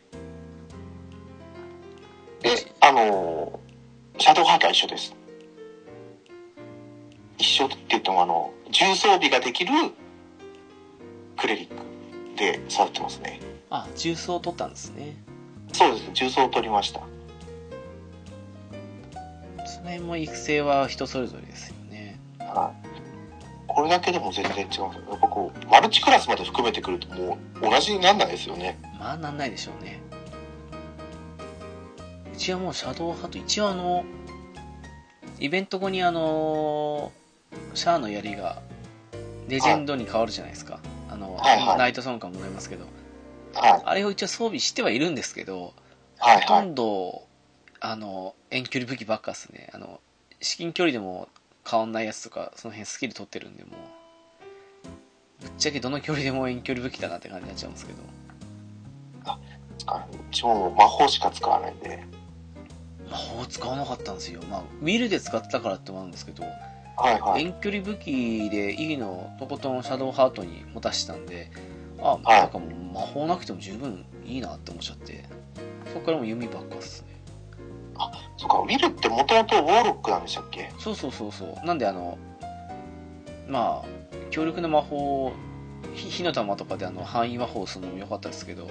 1体相手だったらもうね確実に与える魔法の矢とかなんか、はい。首飾りかなんかで魔法の矢の弾数が1個増えるとかそういうのもあったんでありましたよね。そうそうそうあ便利だなと思って多分うちのウィルはバーバリアンになってる。 げ原始的な アイテム投げてて攻撃したんですね。あでもなんか最初の雰囲気だけ見るとこいつ剣士なのかなと思ったら魔法使いかと思ったんでねそうそそれう。もありですよね。辺境の刃だとかって言っていやましそたもんそうね。そうそうそうそう。あれ魔法なのと思って。あれって絶対どう進めてもウィルって角が生えてくるんですかねええ生えてきてないんですよね、直樹さんのウィルは。さてはあの一回だけなんかあのはいはい。一回ボタンを多く押しちゃって自分はのい望んでないままにあのミゾーラを破棄しちゃいましてはいはいはいはい。それで契約がーって言ってあのウィルから角生えたのありましたけどあこれ違った 間違えたと思ってそこだけそこもやり直したんですけどでもその後からは全然角生えてないですねそっか、じゃあ、そこでやり直してから角生えずにいけるんですね。ミズオラ助けてえそはの後に大公爵を助けるかウィルを犠牲にするかで父親を犠牲にしちゃえよってふうに言ってい。はいはい。 契約破棄させたんではい。人ですねあれ、契約破棄したら人に戻ってるんですか人ですええああじゃあ、うちのやつも人に戻ってんのかなつい、つい、あの、4時間前ぐらいの出来事なんで、うちの契約 破棄が。なそう、うんんですよそれまではずっと2本角が生えてましたね。ええはい。入るんですかえ水浦殺したんですかいや、水ら殺してないです。でも、多分第1章の段階で角が1本生えてきて、ええなんかありましたっけそのイベント第2章の途中でもう1本角が生えてきて、ええ水空に生えさせられるんですよ。ええそんなのありましたあの、契約破棄したところまでは覚え、今日やったんですけど、うん角がなくなってるかどうか確認してなかったですね。えーなんかイベントで違う選択肢したんですかねそうだと思いますね。えー、角なんて一本も入ってないですねえー、じゃあ、あの、ずっとこのパッケージに載ってる顔のままですかそうですねただあのークラスチェンジかなんかだと思うんですけどの時にあのドラゴンの末裔みたいな感じの設定したせいか、あの顔がの一部が少しあのドラゴンの皮膚っぽい感じのにはななってますけどねなってますよね。なってる、なってる。あじゃあそれは同じなのかなでもそれくらいで角は生えてないですね本当ですか 角角がめっちゃ生えてますからね。えなんかありましたっけんあれかミゾーラ出てきたイベントあたりとかですかね選択肢でそうなんですよ。どこのミゾーラだったか。でも結構最初の段階で、なんか契約にちょっと違反してるみたいに言われて、あなんでかも確入ってきかたんですよ。なんかそれ説得かなんかあので突破した気がしますねそのせいかな多分ああ、そうかもしれないですね。生えてないっすねびっはいその連打しちゃってなんかあと思って破棄しちゃったと思ってなんか角生えてねあのウィルどっか消えちゃったっていう時に角生えたのを見ただけでそれ以外は全然なかったですね違うもんなんですねえで違いますね。うんそこの1本どころじゃなくて2本生えてましたからね。いやあれ同じゲーム ?2 やってると本思うね目どこで生えたのかなーってレベルですよ問題ねそうもうもうもうデビルになってますよそっかあーまあでもなんかそういう選択肢のなんか過ちはありそうですよねこのゲーム本当にねはいまさありますあとなかったかなまあすんごい戻りますけどあのゴブリンの野営地はいはい実はちょっとそうさっきのその押し間違いだとかなんかはい自分が予期せぬ方向に行っちゃった時はやり直した時あったんですけどはやいり直したポイントとしてはその2回3回ああるうちでエメラルドの森も1回だけあったんですよはいはいあのーなんか揉めちゃってでもういいやその追い出そうとしてるやつ倒せばいいんじゃねってことでもうハルシンなんかキャンセル死んでたしみたいな感じではいはやったっけなんか急にあのー森の中でもうお互いに殺し合いが始まりましていあのードルイドたちと、はい、そうそうそうそうあの何でしたっ名前忘れちゃいましたけどけフォーフォーボーリングじゃなくてなんかまあデビルじゃないけど角生えてる人たちですよねそうそうそう T, T, T なんちゃらみたいな感じだティーティーフリングあ、ティーブリンでグすかかな、ね多分。はいそうそうそう。そしたっけ、その、はそういうの始まっちゃって、で、や、やつらがちゃんと脱出したぞみたいな感じに言うんで、じゃあ、そっち行ってみようと思ったっけ、森の外出ちゃったんですけど、そしたらなんか、はい報酬もらってないじゃんと思って、はあれ、報酬はと思ってジャーナル見たっけ、あの、途中で死んでしまったとか、その、ええー、と思って、その、依頼してきたやつが死んだらしくて、そんな描写あったっけと思って、で、もう一回戻ろうとしたっけ、あの、森が封印されちゃいまして、い封印されちゃうんですね倒したけど封印されちゃうんですよ。封印されてなんかあのあの木の根というかそういうのはがい。覆われちゃって入れなくなっちゃってええー、と思って報酬もないしいやさすがにと思ってやり直してじゃあもう一回殺してきてどこにいるか探すかと思ったんですけどはい。はい。でもなんか考えたらゴブリンの野営地どうにかしてくれたらそっち行くんでとかって言われたんであそういえばゴブリンの野営地ちまちま経験値稼ぎのために闇討ちして数減らしたなと思って ねあの遠くのキャラとかね扉とか閉めてパップと殺しちゃえばバレないじゃないですかやっぱバレな、バレなければいいんですね、あれって。そうそうバレへんはあのまあ近づいたら強制戦闘になるやつもあれば全然あの中で主人公たちが何したのかも分からずに普通に話しかけてくるパターンもあるんではそれでちまちま減らしてたらなんかもうねちょうどいいやそろそろ経験値稼ぎもあれだしあっち行ってこようと思ったけど普通にエメラルドの森無事に解決していまして2回目は2回目っていうかその時はもう封印されなかったんですけど全然展開違うじゃんと思ってい。で一応、私たち二人はエメラルド側で進めたってことですよね。ですねあの追い出された先でゴブリンたちをね倒してちゃんと安全に暮らせますよって感じにしたっていう感じですねあれ、あれですよね。ゴブリン側にもつけれるんですもんね。らしいですけどねはい。ブルーソウルムーブをかましまくればいいってことなんでしょうけどね。そうですねなんか地下にいたやつから一回依頼されかけたんですけどあはい。まりにもゴブリンのね野営地の中を殺しまくったせいかさすがにバレちゃったみたいで強制戦闘になっちゃったんで、もういいやと思って倒してたんですけどそうああれ、なんかその依頼されたやつ断ったらすぐ戦闘になっちゃいますよね。あそうなんですかそう、なったような気がしました。じゃあ猫屋さんも結局ゴブリンは滅ぼしたっていうあもうもうちょ全員でもスタッフ本当にゴブリン滅ぼすの大変で、もうゴブリンスレイヤーですねうん、勇者になってます確かにへえああそこあそこが一番苦戦したんじゃないかな3日くらいかかりましたもんねあそうですかあまあ1日やる時間が短かったってのもありますけどああのなんかそのトゥルーソウルのあの女の人あはいはいはいですよねそのゴブリンのゴブリンじゃないかエメラルドの森を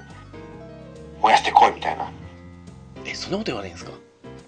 言うそう言われるんですよ多分あら本当にどっちかなんですね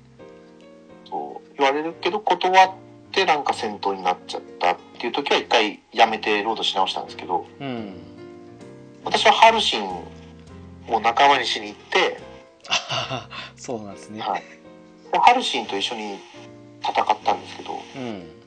それでもこっちレベル2とか3なのに向こうレベル5じゃないですかあれ5でしたっけ6ぐらい5くらいあったんですよああ6でしたっいけやねわなんかかんないもう 5, 5かもしれないですね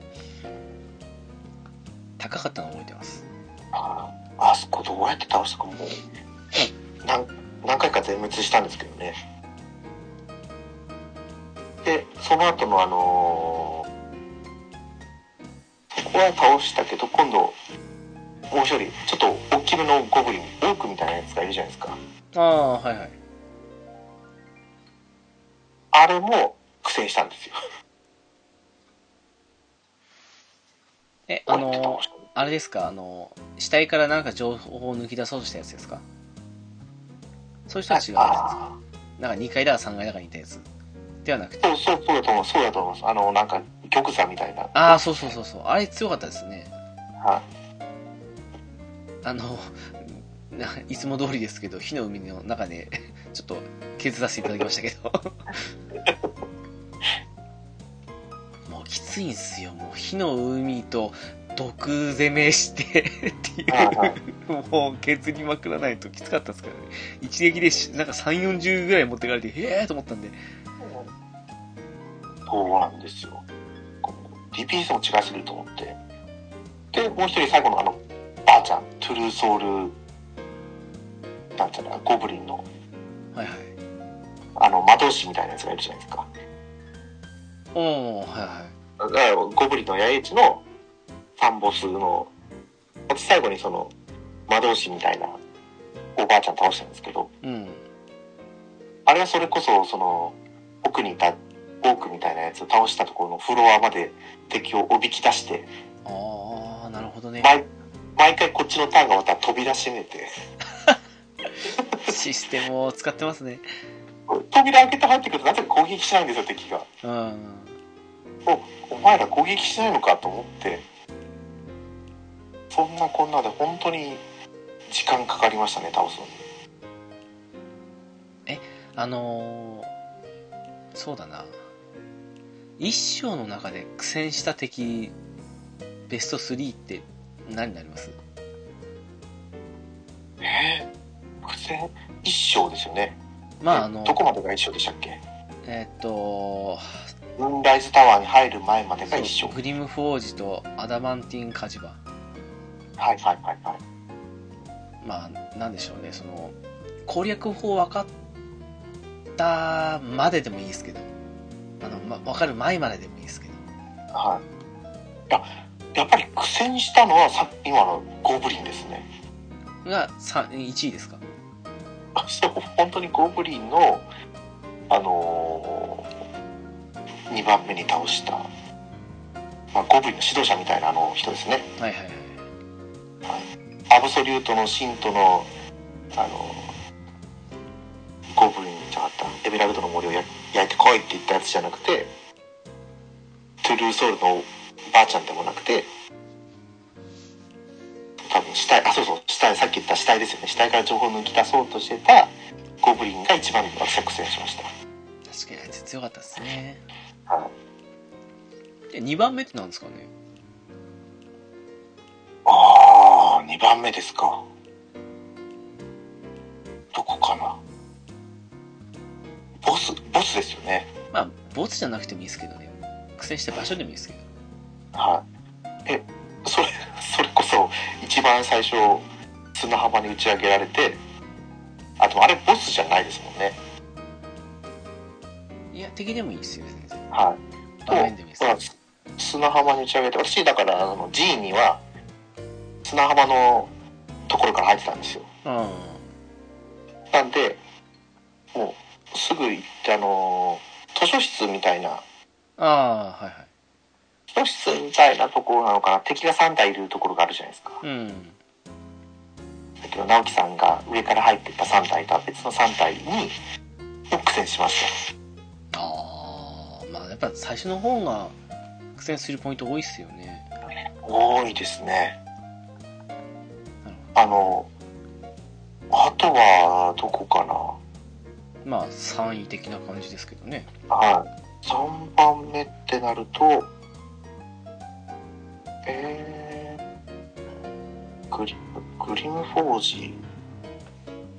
あ、いや、でも、 さっきの直樹さんが言ってた、あのー荷物運びのところですかね。ああ狼そうそう、狼が仲間になるって分かってからはもう簡単でしたけど、まあそうっすねあれが分かるまではもうなんか、え、どうやろうみたいなそうっすね感じでしたね。それありましたね確かにねそうそう。で、それ、そこまではすごい苦戦したんですけど、うんそこからは、あ、敵めっちゃ HP あるし強そうだと思ったけど、なんかなんとなくなった。どうにかなったんですよね。うん不思議なもんっすね本当にね直樹さんどうですか3位はね多分そうだなどっちかななんだか3位多分その猫屋さんと同じゴブリンの野営地のその死体から情報を抜き出そうとしたと思うんですよね、はいはいはい。遠距離してくる敵もうざいしあのボスはなんか火力高い上になんか落下死したら死にそうな場所じゃないですかあそこってそうなんですよ。そうそうそうだからまあそこは3位かなって感じで2番目がねはいやでも2番目もやっぱあの積み荷かな狼かなも多かったですうねどうしようもなくてもい。うん。う奇襲で近づいたっけイベント起きて助かったって感じでしたからねはい一番きつかったのはギミックが分かんなかったっていうのも全部あるんですけど、はい。アダマンティン火事場の、あの、機械っすね。はいはいはいはい。あの、殴っまあ、うち文句いたんで、殴ったりとかして、ダメージ与えてたのに、だんだんダメージってきて、完全無効化してきたんで、えー、どうしようと思って、あ、これギミック使うんだと思って、あの、ハンマーあるじゃないですか、あの、叩くやつはいはい。あれで叩けばいいんだと思って、ハンマーを打ってもノーダメージなんですよ。はいはい。えー、と思って、もうどう倒せばいいんだと思って、最初、いろいろ試したんですけど、わかんなくて、で、2回目やってもやっぱりわかんなくて、えこれ何あの、ダメージ効かなくなる前に倒しきるってことかとかいろいろやったんですけど、無理で、3回目か4回目ぐらいで、あの、もう一回溶岩流せるってことを気づいて、はい。え何これもう一回柔らかくしようってことなのと思って それで最後あの傭兵もろともあのハンマーで一撃死で殺したんですけど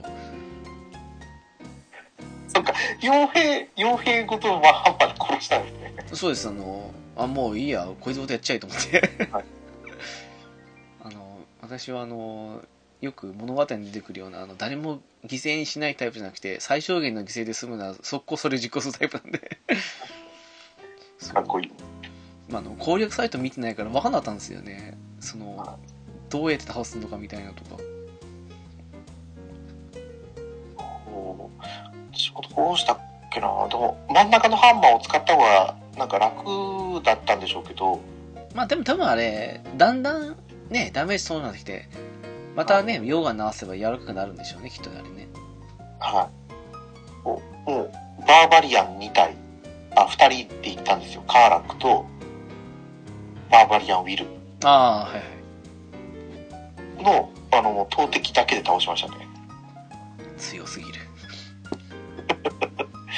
あ、あなんか思ったより、え、思ったよりいけたなって思いましたね、あの時こっちはきつかったっすね敵の攻撃だったら強いしなんかもう、うん、もうハンマーで一発で倒した方が楽だと思ってでもあれ、なんだっけな。あ、ツイッターで見たんですよ。その倒してる動画を。ああはいはいあのーオールベア、いるじゃないですか。オールベア、あの、味方の、カイマみたいな。そんな人がいましたっけあのーどう最初のエメラルドの森の近くにうん洞窟行って、あの、クマみたいな。クマみたいなはい。あああの石で。光る石像みたいなやつですかあ、そう、光る石像だったっけな。えあのギミック止めないと永遠に攻撃してくるじゃなくてこうじゃないですね。あれあの、オール、オールベアって獣ですよ、獣。はいえ獣はいはい。あの、なんだっけ、犬が仲間になるところあるじゃないですか。えっとススクダッチスキダッチあ、そうそう、スクラッチ。スクラッチを仲間にするところの3人が、うん洞窟、洞窟で熊にやられたんだ、みたいな。はいはいはいでなんかその、まあ、熊がいるんですけど、熊の子供を仲間にして、うんで、そのく熊を使いましょうかんで召喚して、えそんななんですかで、魔法で拡大化して、だ体をすごい大きくして、うんあのー下で戦闘しているパーティーと、上に待機しているパーティーを分けて、えそんな場所ありましたっけああ、まあ、場所っていうか、あれですよ。さっきのアダマンティンのところの、あの、敵出るじゃないですか。うん溶岩流したら。はいはいで、全員が下に行くんじゃなくて、えあのーあれギミックでフィールドが下に下がっていくじゃないですか。ああそうですねだから、下がっていく前の、端っこのあの、岩のとこで待機してるパーティーを残しておくみたいなんですよ。えそんなことできるんですかはいはいあまあできはしますねうんそうこう、パそのパーティー分割なんてあるって知らなかったんですけど。はいはいはいそれでさっきの大きくしたまあ多分スクラッチでもできるのかもしれないですけどものすごい大きくした使い魔の飛びかかりを上からあのゴーレムに食らわせただけで一撃で死ぬっていう動画を見ましああ落下して的な感じでたはいよく考えますね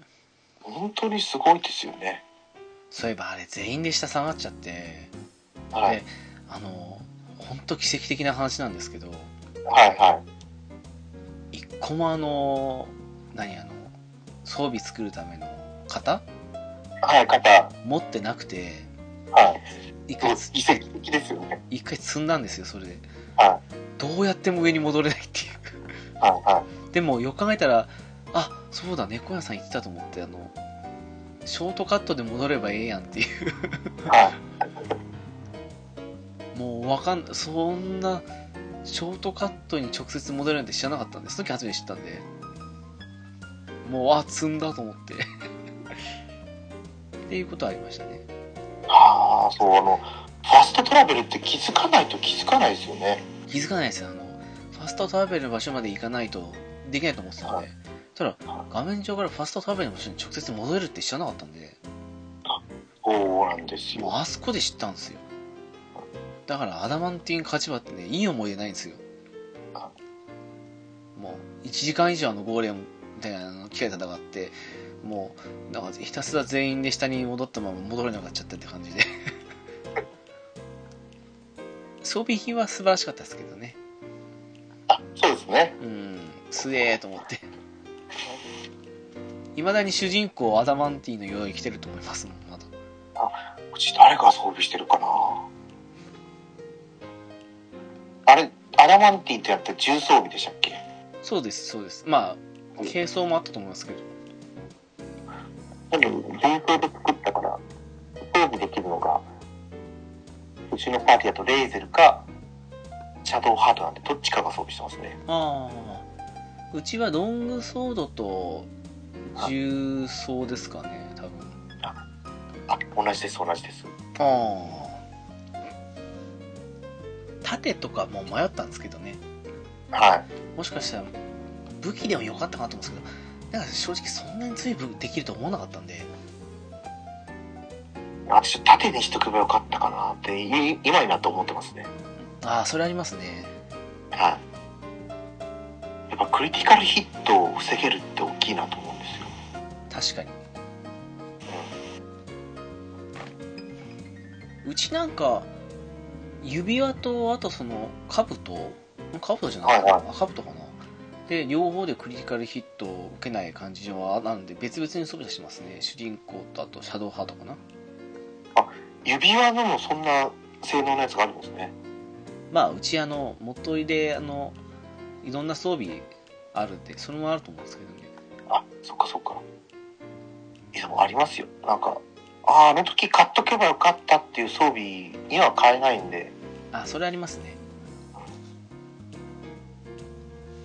結構その辺のねあの装備追加のモッドを入れてもねバランスは崩れないんですよあの性能的に変わんないんであんまりちゃんとそこが守られるように、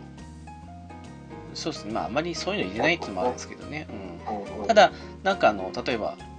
炎の魔法を使ったら武器に炎がエンチャントされますみたいな感じの装備があったとするじゃないですかはいはいそれを例えばでこういうゲームなんでこだわりで氷魔法で統一してますっていうこだわり持ってる人からしたらその装備使えないわけですけど、あそうですうね、ん、でもそういう効果の似たような効果の装備いっぱいあったりすると結局あのね氷系使ったら氷エンチャントしますよみたいな感じのやつがモッドで増えた装備であったりすると便利なんで、まあ、一応そういう意味じゃ多少有利かなっていうあの自分の好きなビルドに合った装備は着やすいかなっていう意味で入れてはいますねうんうん、あとまあ単純に見た目ですねなんかこういプレイしてても全然なんかぶっ壊れ武器ってないじゃないですかそうですねこうこの、まあ、レア度がノーマルからあノーマルコモンですかうんコモンからコモンアンコモンレアベリーレアレジェンダリーってあるけどレジェンダリーだからって使えるかって言ったらそうじゃないですよね効果は面白いですけどねあのウうんィルウィルを助けた時かなあウィルじゃないあの水を助けた時かなはいはいにもらったレジェンダリー武器は結構面白いなと思いましたねパラディに今装備してますわそんなレジェンダリー武器なんてもらったんですかそうあ、持ってるのかな解放をしてなんかよこせって言ったっけくれたんですよはいはい。攻撃力低いんですけどねただ一応あの片手にして左手とかに盾とかそういうの何も装備してないやったら攻撃にプラスされるみたいな感じのはいはい。とかあったんでなんかそういうダメージよりは効果面白いのは結構ありますよねあの何でしたっけあのあのメイスあ、ラサンダーのあそうそう光とかなんかその名前でしたっけなんたらのシーだかサラだかそんな感じあのっちか。はいはい。そうそう。あれも面白いですよね一回復活みたいな感じでしたもん確かねそうなんですよ。あれはいい助けられましたね。ヒーラーには便利ですよねはい。とうちシャドウハットが槍持ってるんで、主人公が持ってますね。あまあそれもありですよねはい。もう近接捨ててるんで、あーまあそういう育成もいいっすよねそれはいいかもしれないです結構特化の方が強いっすもんねこういうのねどうしても敏捷高いとやっぱ攻撃避けてくれるんですよね。お、当たんないと。でもその辺が海外芸ですよね耐久とか上げあのガチガチに固めても避けるじゃないですか結局あ、そうですね。日本のゲームの感覚だったの防御力上げたらダメージが減るって感じですけどはい。その辺も面白いと思いますねまあスパロボかよって思うぐらい90%避けてくるんですよねそうっすねついさっき5%で避けられましたからねえー、いやーでも今今73時間ああ多いっすねあこっち63時間ですねあーやっててやっと3章入ってさっきのそうそうさっき話してたあのービルの契約破棄ああはいはいをやったところですね。うち今ドラゴンの目の前ですねええドラゴン戦えるんですね、じゃあ。まあそうそうそうそうのところですねただ今あの他のゲームとかもあれだしもう少しで試練も出ますからねまあどうせソロゲーだしまあマルチもありますけどソロでやってるんでまあゆっくりいいかなっていうそうなんですよ。これからね、対策ラッシュですからね。対策まあ竜が如くも来ますからねああまあ、竜が如く8はとりあえずしばらく見送りするんで。いやーこっちもパッとクリアしてと思ったんですけどちょっと今回は我慢だなと思っていややるんですけどね最終的にはねあ、そうそうそうそう。やろうとは思ってるんですけどね。とか言って今日私あのパルワールド買っちゃったんでああ。あ、そうか、スチーム版を買ったんですね。あそうですそうですあのゲームパスも来てますよねそうそう、来てるんですよ。あやったんですか いや、ダウンロードだけしました。やろうかなと思ってるんですけど。思った以上にグラフィック良かったっすねああ、そうなんですか。なんかすごくリアルな感じの背景というかフィールドに対してすごくあのなんだろう可愛い感じのグラフィックっていうかあこのキャラクターね最初見た瞬間にポケモンかよと思いましたけど、まあまあ雰囲気そうっすねなかなかうまくあれですけどねはい、そうあこれ多分ギリそんなところは大丈夫ですよってレベルで作ってあるんだろうなと思ってでもい今日3時間だけやりましたけどはいなんか、うん、まあクラフトゲーにモンスター収集要素加えてって感じですかうんうねんポケモンかって言われると、まあ、ちょっと違うかなって感じがしますねデザインはまあ確かにと思うんですけどそうみたいですねあの月島さんがアークの恐竜じゃない版みたいなの言ってましたもんねアークまあそうなのかなアークは個人的にあまりハマれなかったですけどこっちは面白いですねちょっとじゃあクラフトピアもやらなきゃと思うんですけどあああれはあ、クラフトピッチだった。パルワールドをやらなきゃと思うんですけど。あまあ同じ会社ですもんねはい。クラフトピアはなんか面白かったんですけどちょっとまだあの未完成的な感じだなっていう雰囲気がずっとついてもありましたからねあれね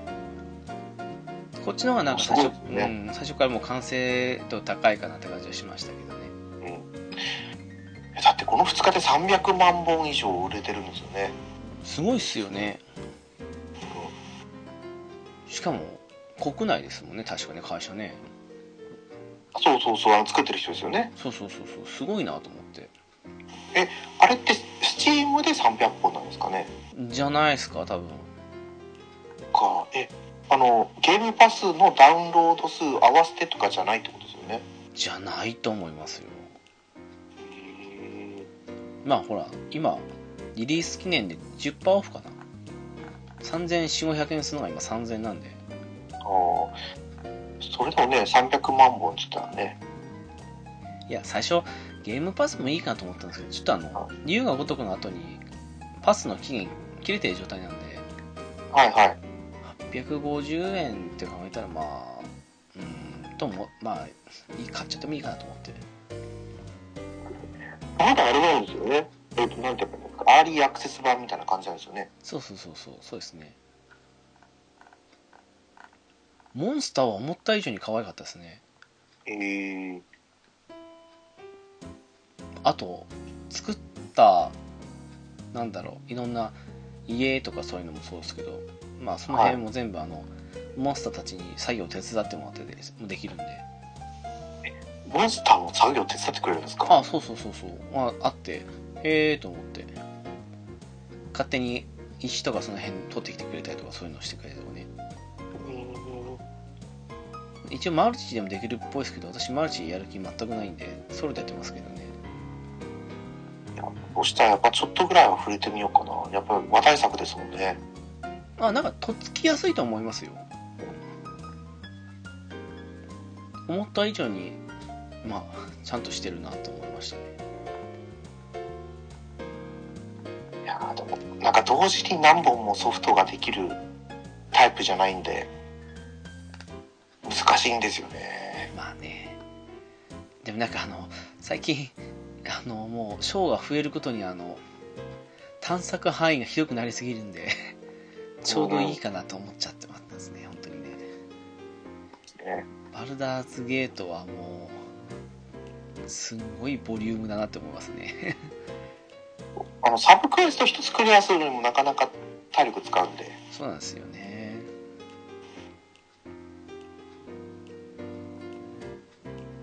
小休憩とかも結構大休憩やっていかないともう戦闘が辛く辛いんでまあ、こっちはまだ快適になるようにいろいろ入れてますけど、猫屋さん、バニラ状態ですもんね、完全にね。まあそれでも難易度はねあの低いんでああ、まあ、そそうですけどね。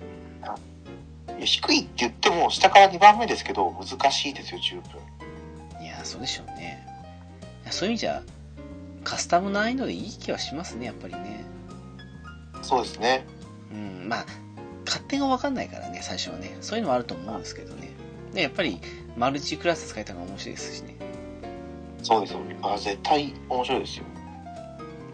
結構ね、マルチクラスも、いろいろ作ってる人多いんですよね。あその組み合わせをですかそうそうそう結局ちょっと数値変えてややるだけだと思うんでその辺はいではういまくね作ってる人いっぱいいるんですけどそっちまではまあさすがにまだ入れてないですねあんまり崩したとも分かんないですからねもうオリジナルのああれそがうですよねうなんかマルチクラスあこうレベルアップの仕様こういうことなんだと思ったんですよん、ああはいはいはいねマルチにしたらレベルが自分のレベルが上がったらどっちのクラスのレベル上げますかじゃないですかそうですね本当にねなんか特化型の方が突き抜けて強いのもあるんでしょうけど、そういう意味じゃ一人ぐらいは特化でもいいかもしれないなと思いましたねはい今のところシャドウハートが特化ですねああなるほどレイゼルもファイターで特化かもしれないですねあマルチにしないですかしてないですヘーゼルは純粋なファイターだったと思いますね。まあ簡単にクラスもね変えれますからねまたねあ、そうそうそうそう。本当にいいですよね。うんそれはあるなと思いますわ初めの頃はもう、あのー魔術色が使いにくくて、魔法色っていうんですか。はいはいもう、リソース管理が半端ないじゃないですか。あーまあ慣れでしょうけどねやっぱりねはい、最初はあの気づかなかったんでその魔力の矢とか炎の矢とか、うん、あのー開口石とかまあ、ギミ魔ッ法を作クるねギミックには便利ですよねあのそうですねん油巻いて炎とかはなんか凍らせてちょっとね大きくダメージ与えるとかねいうんだから座高戦の時にあれが役に立つんですよねうんあのと魔法スロットを消費しないっていうのを知らなかったんでああはいはいだから、ね、初級レベル1の初級魔法を3回しか使えないとかレベル22回しか使えないとかうんが最初じゃないですかそうですねだからやっぱ低レベルの時魔法色ってすごい使いにくかったイメージでしたねまあそうっすねいろいろ揃ってきた後かなっていう揃ってきたらもうあとねいろんな状況に応じて使うわけでありますよね敵がちょっと鬱陶しいと思ったら睡眠使ってみたりとか水撒いてから電撃とかそういうのもあると思いますもんねやっぱりねそうですね。そうじゃない使えるもん全部使えるの面白いと思いますよやっぱりもうだから戦闘の幅はもう明らか確実に魔法色ですよね。うんえ全品魔法使いだったら大変そうだな。いやでもそれでも案外いけんじゃないですかね直樹さん、錬金ってやってます転勤はほとんどやってないですね今回ね私も一回も触れてないんですけど、あれはどうなんですかねなんかそれが必要になるような職がだ道具とそうなのかと思ったんですよ勝手にそんなことはないんですか、はいああ、あるといいんですかね。あの、武器に毒が塗ったりとかするじゃないですか。うんその毒を作ったりとかなんでしょうけど。うちはもう完全に指輪かなんかのあれであアイテムかなんか使うと毒が付与されますとかってそれで切ってる感じありますけどねはいはい、あ、そっか。あの、まあ、魔法色も意外と錬金があった方がいいのかなと思ったりするんですよ。あーでもなんかサブクラスも合わせたらいろいろあるからもしかしたらその中で活かせるのあるのかもしれないですねなんか、魔術スロスロットが回復するアイテムを使ったら、とかあるじゃないですか。あちょっとー便利になるのかなと思ったりもするんですけど、はいはいは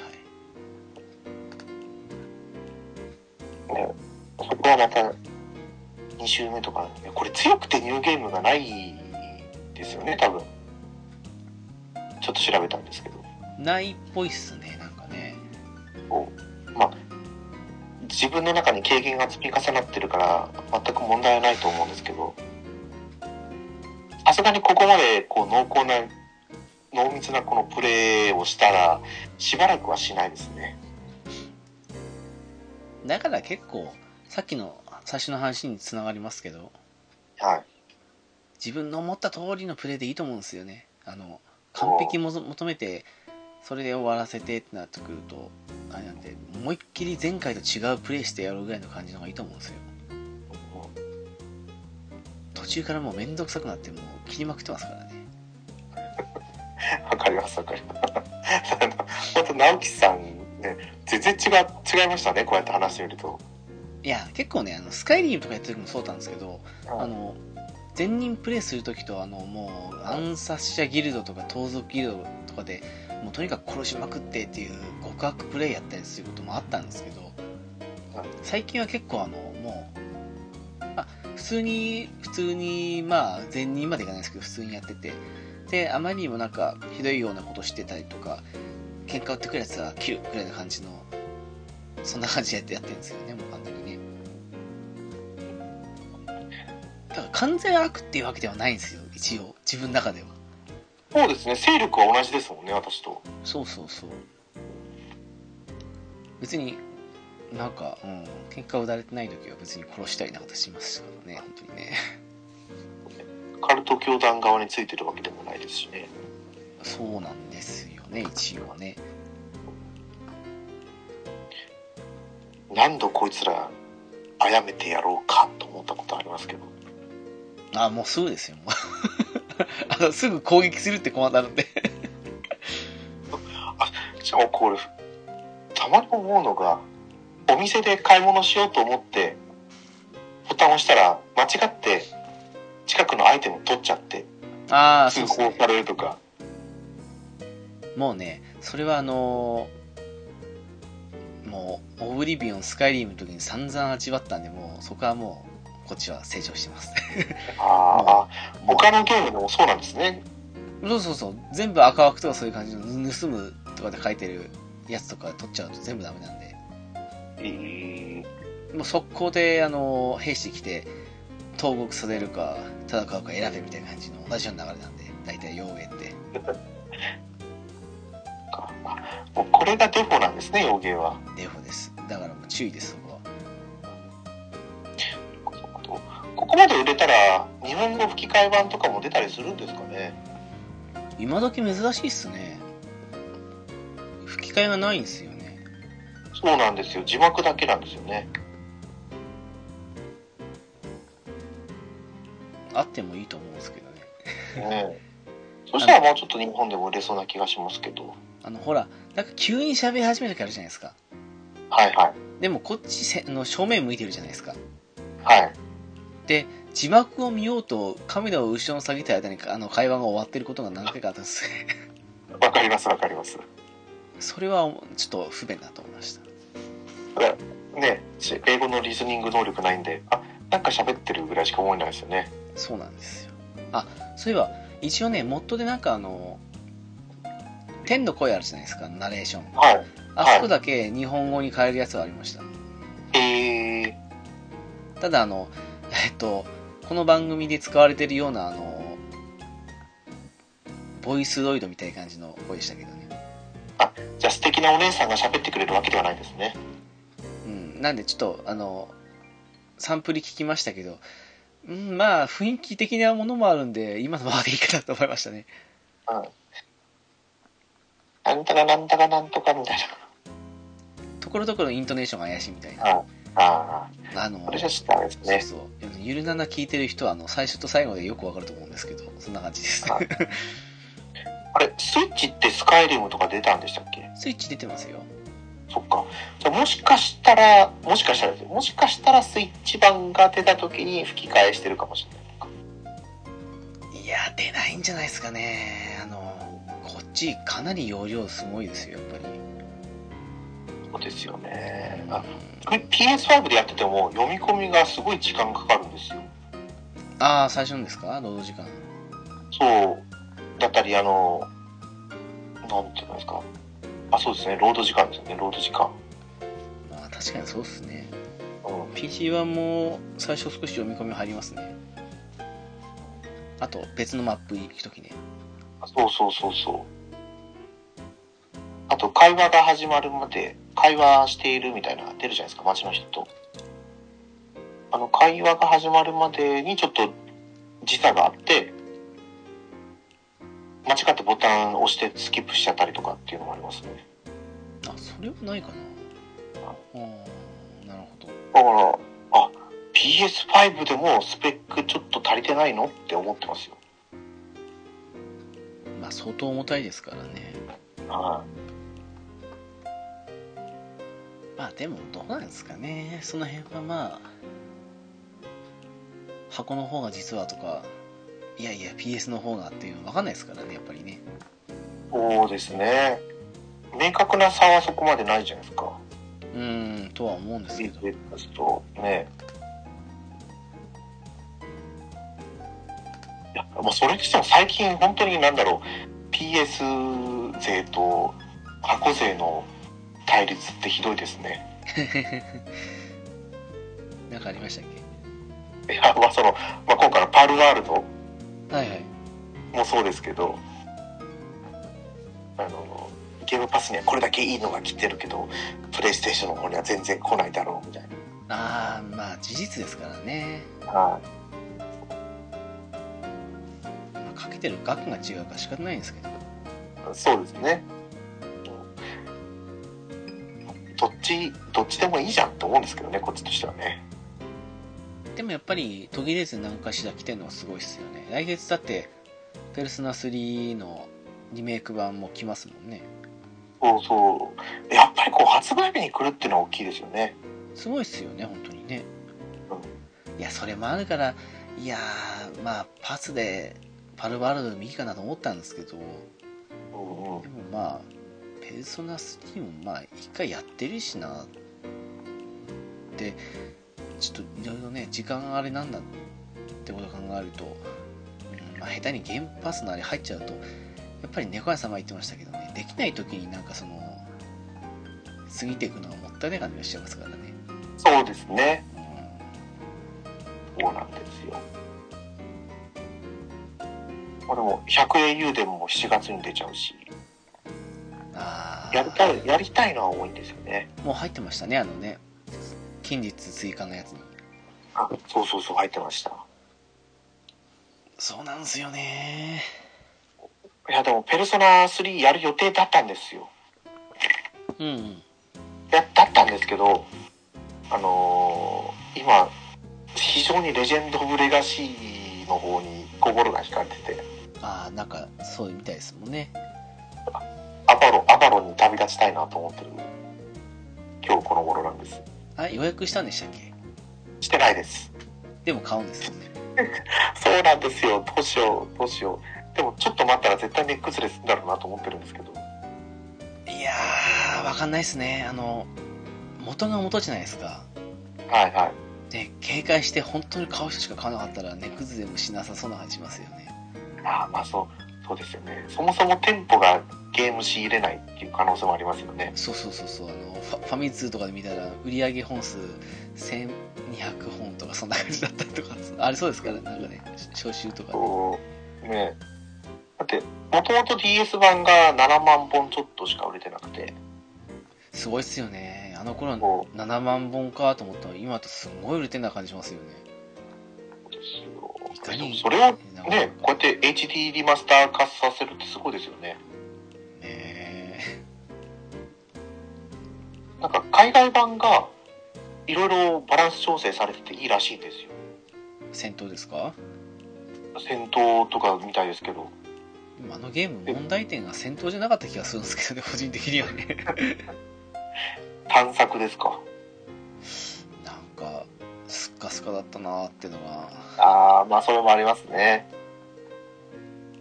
多分戦闘もちょっと難しかったですけどねまあちょっとそうでしたねそうそうなんだろうアタックとバランスとあじゃあ何でしょうアタックとバランスとガードでしたっけ確かそんなんだった気がしますねそれのなんか差がありすぎたんですよね結局ガードでやったった方がクリアに近かったりとかしてたみたいですけど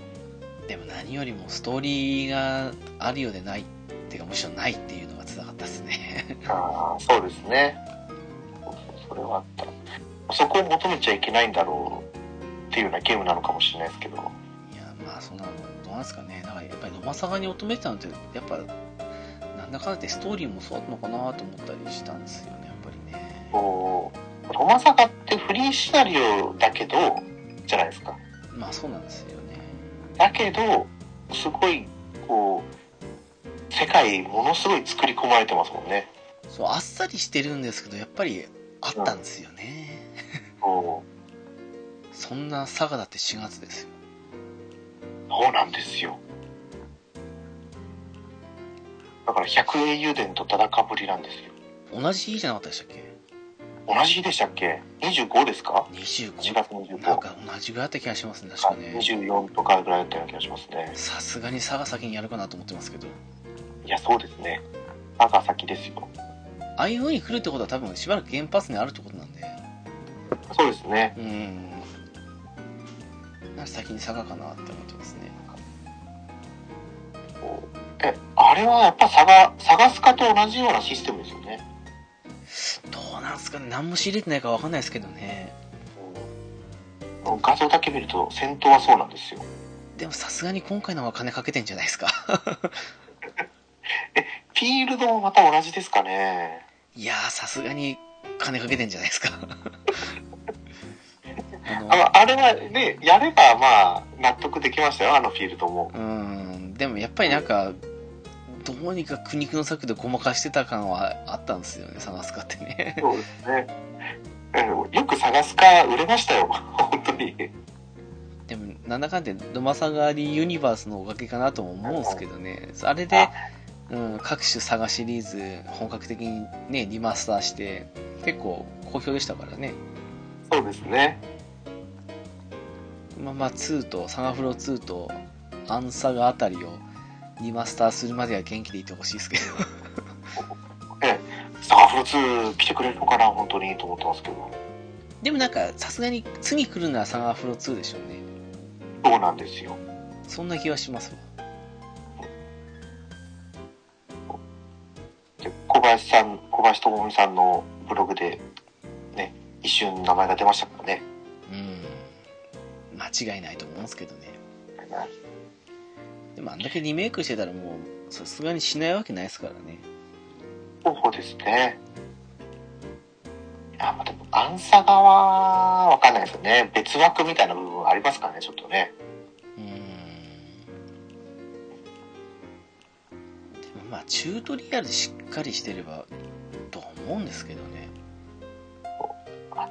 あでも、どれもそうですよ。探すかだって、全然チュートリアルしっかりしてなかったですからね。まあうん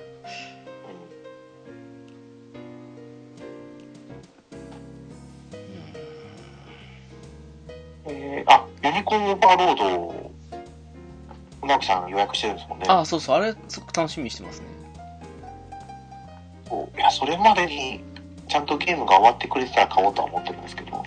なんか要素見てて面白くないわけがないなと思いましたもんなんか開発メーカーといいねあれ、シミュレーション RPG なんですよね。そうそうそうそうすごく面白そうでしたよあれは楽しみですね絶対猫やんさん向けだと思うんですけど3月8日だったかな確かあ、どうかとかですか。 そうそうで「ドラゴンズ・ドグマ」が3月末なんでそれまでまあ2週間ちょっとあるんでまあ終わるかなと思ってますけどすごい、すごい3なんですよ。私は 1, ヶ月はかかるかなと思ってるんですけど。なんか集会前提だったらねさすがにと思いますけどでもそう、私も今年の11月ぐらいからすごい怒涛のゲームクリアラッシュだったんですけど、そうですよ私の日じゃないですようんに。それこそ1週に1本ぐらいのペースでクリアしてましたね。でしょううん。そう思うといけるかもしれないですね、ユニコーンオーバーロード。どれぐらいのボリュームかですけどねそうですね。そうだ。でも今回パルワールドやりながら、まあ、まだこのマザーズゲートやってはで、まあ、試練はまあゆっくりやるもんだからいいなと思ってますけど五徳はもう仕方ないもうちょっと遅れてやるとして2月にあのなんだっけあれフロントミッションセカンドのリメイクのパッケージ版はいはい。を予約っていうかそっちで買っちゃったんでそはいれはでい、はい。まあ誤字脱字が治ってたらそのまま最後までやりたいと思ってるんですけどねダウンロード版5時脱字があるんですかなんかひどかったんで最初買おうと思ったんですけど見送ったんですよはい。でいやさすそがにれはね、そう あのシリアスなシナリオで誤字脱字されたらもう一気に冷めちゃうんでうん。それでまあ一応パッケージ版出すからには治ってると期待したいってことでやってもしダメだったらもう私の中のフロントミッションセカンドはもうプレステの時の思い出だけでいいやと思うくらいの感じの感覚で思っているんですけどへえやっぱり海外スタジオが作ってるからとかっていうのがあるんですかね。いやーそれにしたってねスクエに少しぐらい監修しろよと思いますけどねとりあえずそれだけかな2月はあともうどうにかそのユニコーンオーバーロードまでにいろいろと終わらせて消化してって感じですよねですね。FF やらないんですか FF はあの今回はうんだってもう大体わかりますからねあれもあれでねそうですね。うんまあ遅れてやりますあれも多分私もそもそもまずリメイクをやってないんで、からなんですけど、あれもあれでちょっと戦闘慣れないと大変だと思いますけどねそうなんですよ。ハードモードでプラチナ取る時の戦いは本当つらかったですね召喚獣何年生みたいな感じですわ えー、最近はもうトロフィー気にしないからもう気楽なもんですわいやー、そうですよ。トロフィーってなんだかんだ多少縛りプレイしないと取れなかったりしますよね。そうなんですよね程よくでいいならともかくとして最近もう苦痛のために時間過ごすのもったいない感じがしちゃってるんでういいかなってん。ね、そう思うと、テイルズなんて昔グミ嫌いって称号あったじゃないですか。ありましたねね、中盤の途中までグミ使っちゃダメとか。あったあったあれもなかなかのもんでしたよね。まあそれと別にね普通にアイテム使ってたけどアイテムなんて使ってんじゃねえって言ってくるやつもいましたけどね 本当何こいつと思っておーあれ、一番印象に残ってるボスキャラ、敵キャラですよね。そうっすよあのその前まではこいつがスタン王と思ってもうすごく殺したろうと思ったのにごめんなさいって感じでしたからね おーそやう、めてね、ほしいです背後に立ったり、ね、後ろに立ってんじゃねえとか言ってくるし。何でもありっすよねあいつねもう叫ぶことが全部必殺技じゃねえかって感じのそうそうそうそう。またね、アナゴさんの声で言うからいいんですよね。そうなんですよねそうもう恐ろしかったっすわあれは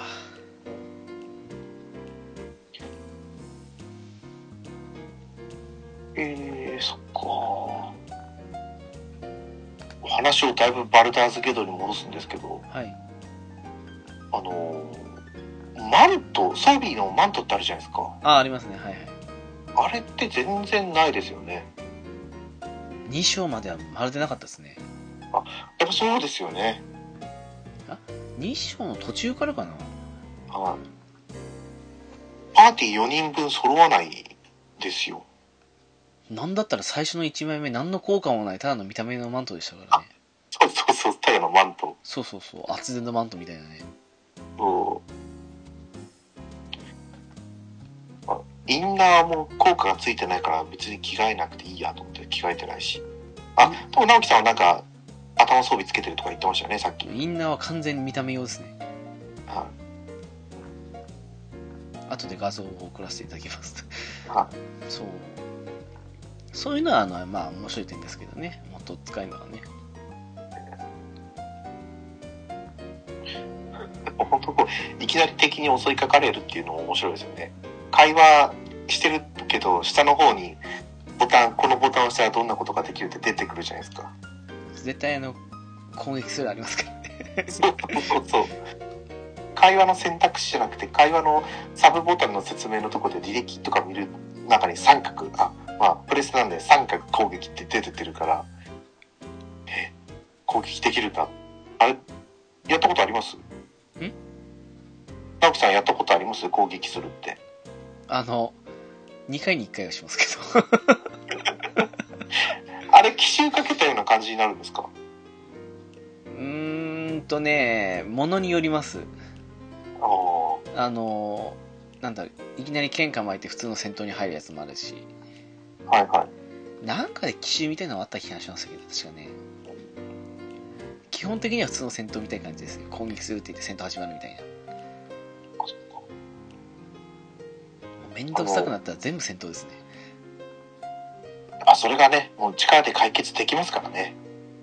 そうなんですよなんかね弱い人間がねなんかねやったらね正義のふりして助けるんですけどねなんかあの街のなんかあの見張りとかが偉そうに対応してるとねもうひり伏せたくなりますからね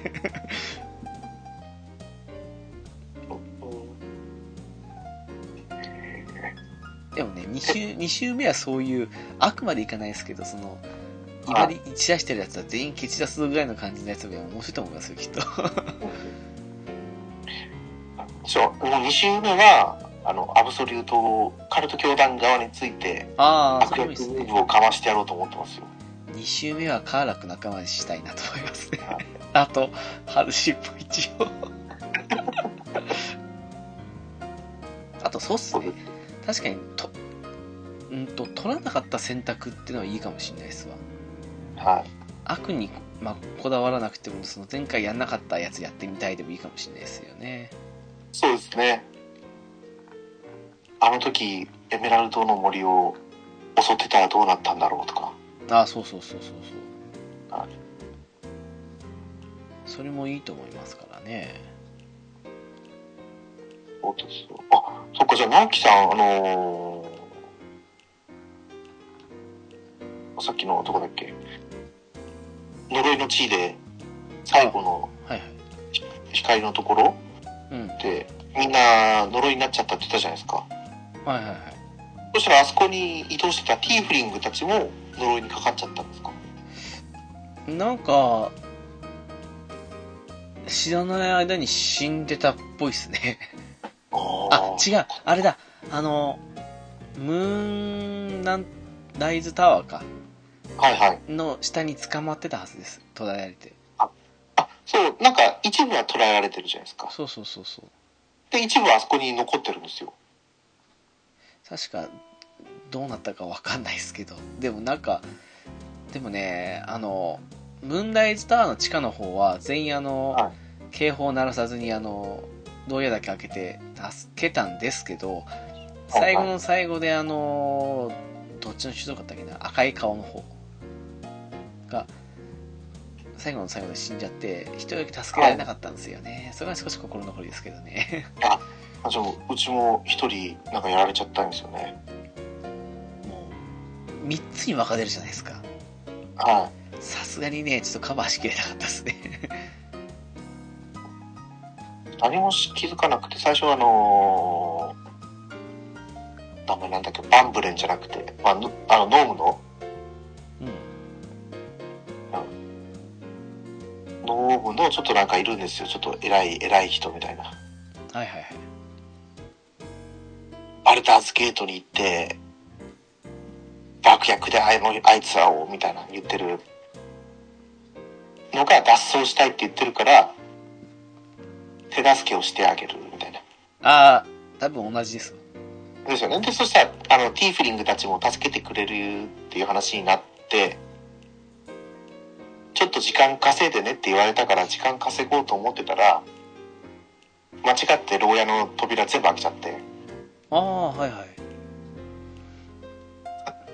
だからもう、一気にそこから敵全員敵対モードに変わっちゃったんですよ。こっちはね、あの、はなんか、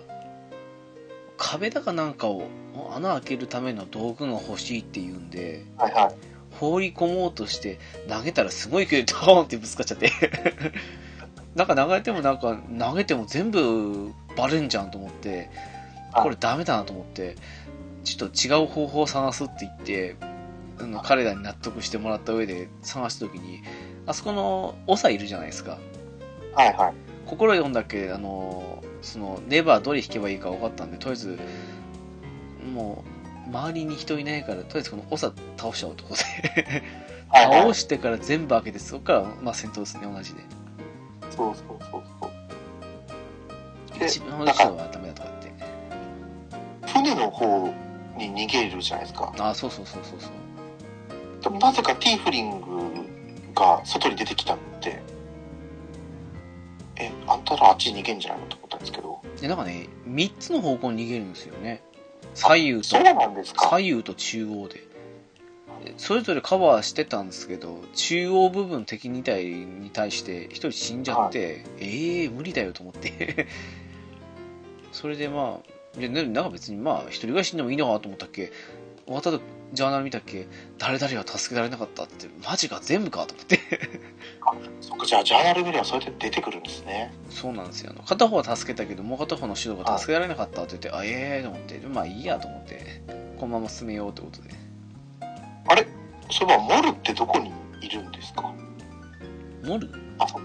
そっか直樹さんあそこの最後の光で潰してからモルの話も進んでないんですもんねちょっとわかんないですね。あの、最初のエメラルドの森にいた、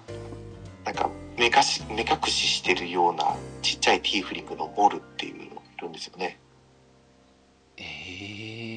ー、そんなやついたかなって感じですね。あ、あちょっと待って。あの、両親殺された子って違いましたっけこれは、えーと、また別の人でしたあね。別の子ですか はそれはやったんですけどね。い。で、もうさっきの光亭の呪い、光、あの、防壁がなくなっちゃうっていうイベントの時にさらわれるんですよ。ああ、ちゃんとしっかりイベントあったんですね、あそこね。そうそうそうそう、そうなんです。もういきなり喧嘩腰でお前ら全員なんたらかんたらって言ってきたから、もうなんだこいつうるせえと思って聞いちゃったんですよね。 そうっすか。そうでもあそこ多分なくならなかったらまたイベントが何個かあったりするんでああ。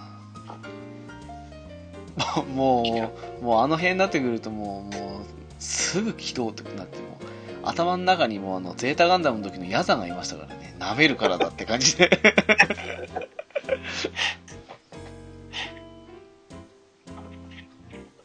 えーあとバイコニートでどっちにつくかとかってのもあるじゃないですかんああのマイコニードのコロニーあるじゃないですかマイコロニあマイコニードあのキノコのところーああ、はいはいはい。グリグリムフォージのああ、ありますね、はいはい。アンアンダーダークかあそこであのーなんか名手何々っているじゃないですかあ、最後のやつですかはいはい。あの、そう、うん、あノッポの方につくか太っちょの方につくかみたいなあれは相談に乗るふりして最後に、あの、お前が報告するのをただ聞あの聞こうとしただけだって感じで最後は、あの、 みんなでボッコボコにしましたよ。みんなをボッコボコにしたんですかいや、みんなでボッコボコにしました。 ここであの、一緒についてきたやつをみんなでボッコボコにしました。そっか。私は、私はあの、ノッポの方を倒したんで。 あ、そうなんですか。そうそうそう。あの、あれじゃあの、い今、今の、あの、指導者ってか、あれは、ふさわしくない。私の方がふさわしいから、お前も手、手助けしてくれ、みたいな感じのやつですよね。そうです、そうです、そうです。それに対して、あの、あの、なんだっけ、もう、お前がそれを、その今の指導者に言うのを、言いたいっていうのをただ聞いただけで別に協力するとは言ってないって感じで言って。 みんなでボコボコにしましたね。くそくそーって言って、もうくそーって言ってなんか特攻してきたんで、もうみんなでボコボコでしたね。うん直樹さんはミノタウルスと戦いましたそミノタウルス、どこでしたっけうそう、その、アンダーダーク、地下、地下の世界で。倒したような気もしますね。向かってくるのは大体倒しましたからね。 えーと、それこそあの、スペクターいるじゃないですか。スペクター。一一つ目のなんかす人が石化してるエリアがあったの行きました人が石化してるエリア。はいでそこのとこに途中まで行くといきなりボス戦が始まって大きめな目玉の敵と戦うんですよ今私の中でスペクター007しててこなかったですね。 スペクタあそっかあちなみに直樹さんってその地下に行く時ってーうん。どこのルートから入ってたんですかえっとね、確かあれ、ナイトソング関連でどっかのとこから入ったんですよね、確か。あの、遺跡、あれかな、ゴブリンのとこからかな。ちょっとね。そっかそっかえじゃあゴブリンのとこから入るとあのデルーネの信徒の隠れ家みたいなとこでしたっけシャアの信徒の隠れ家みたいなところからシャー、シャー関連だったはずですね。そっから入って、なんか、あそこもトラップ解かないとダメで、といった、あ、そう、その前に確かあの、ラファエルと会って、はいはで、その後に、その、なんか、あ、あれ、ミノタウルスか多分。あとなんか地中から出てくるようなやつとか、そんな。いはいこう入り口でなんかあそうそこの寺院のところ隠れ家みたいなところ多分なんかそっちから出てったからなんですけどうん。あそこしあの別のところからさっきの町のところから地下に行ったんで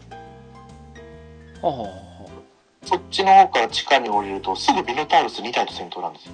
あーあーあー多分あれミノタウルスですわ確かにはい。あの大型のやつねはいはい大型いやーもう、あれもさっきの1、2、3位どこに上げるかっていうぐらい苦戦したんですけど、ああじゃあ 2, 2章の方で苦戦のやつも言いますかそれでじゃはあうんい。でもそれはちょっと覗いたんですよね。ですけど、さっきのその直樹さんが地下に降りてきたところがあるじゃないですか。うんさっきその多分ギミックとかないと、外に出たらなんか光線かなんかしそうらさそうれちゃいますそうよねそうそうそうそうそうまさにそそこしたにらいいじゃないですかねうんそう焼かれなかったんですけど私外から来たんであれも上のやつ射抜けばすぐね無効ができましたけどね外から来たんですけどあれミノタウルスが前を歩いててうん近づいたら戦闘になっちゃうなと思って遠目に見てたらミノタウルスがその秘密基地の方に行ったら焼かれちゃってえうーわそうえあそののギミックギミックでそうそうそうそうあそんなのあったんですかそうそうなんですよで多分私その時投資家かなんか使って見えないようにして近づいて中に入ってたような気がしましたねなるほどね投資を使ったってことですかそうもう速攻であのよくわからないあ、ままたこれトラップ系があってあのあれすぐ単性の方に変えないとひたすら根気バックるじゃないですかこっちが止まった間はいにはいそれでわかります一回やられそうになってあの引き返して、でもミノタウルスに関してはねあの攻撃高かったんですけど結構やわかったイメージだったんでやわいっていうかなんかクリティカル重視の編成だったからか結構がっつり減らせる時減らせたんでそれで割と思ったより楽だったなと思っちゃいましたねそうなんですよね多分私レベル低い状態で行ったからなのかもしれないですけどそうかもしれないですねこっちもレベル6の状態で突っ込みましたからねもう全然違う多分私ゴブリンの野営地もクリアしてないああだからですねやっぱりさっきうんのあのねそう狼から生まれてくるあのねいました人ね型のウルフみたいなやつのところも倒せてない状況であそれはきついですわ、うんじゃあそこだけどうにか倒したんですよはいはいはいはだけ倒せて荷物のやつから地下に行く話聞いて地下に降りていってやっとって感じだったんでまだレベル3ぐらいだったんですよいあそれはきついっすわ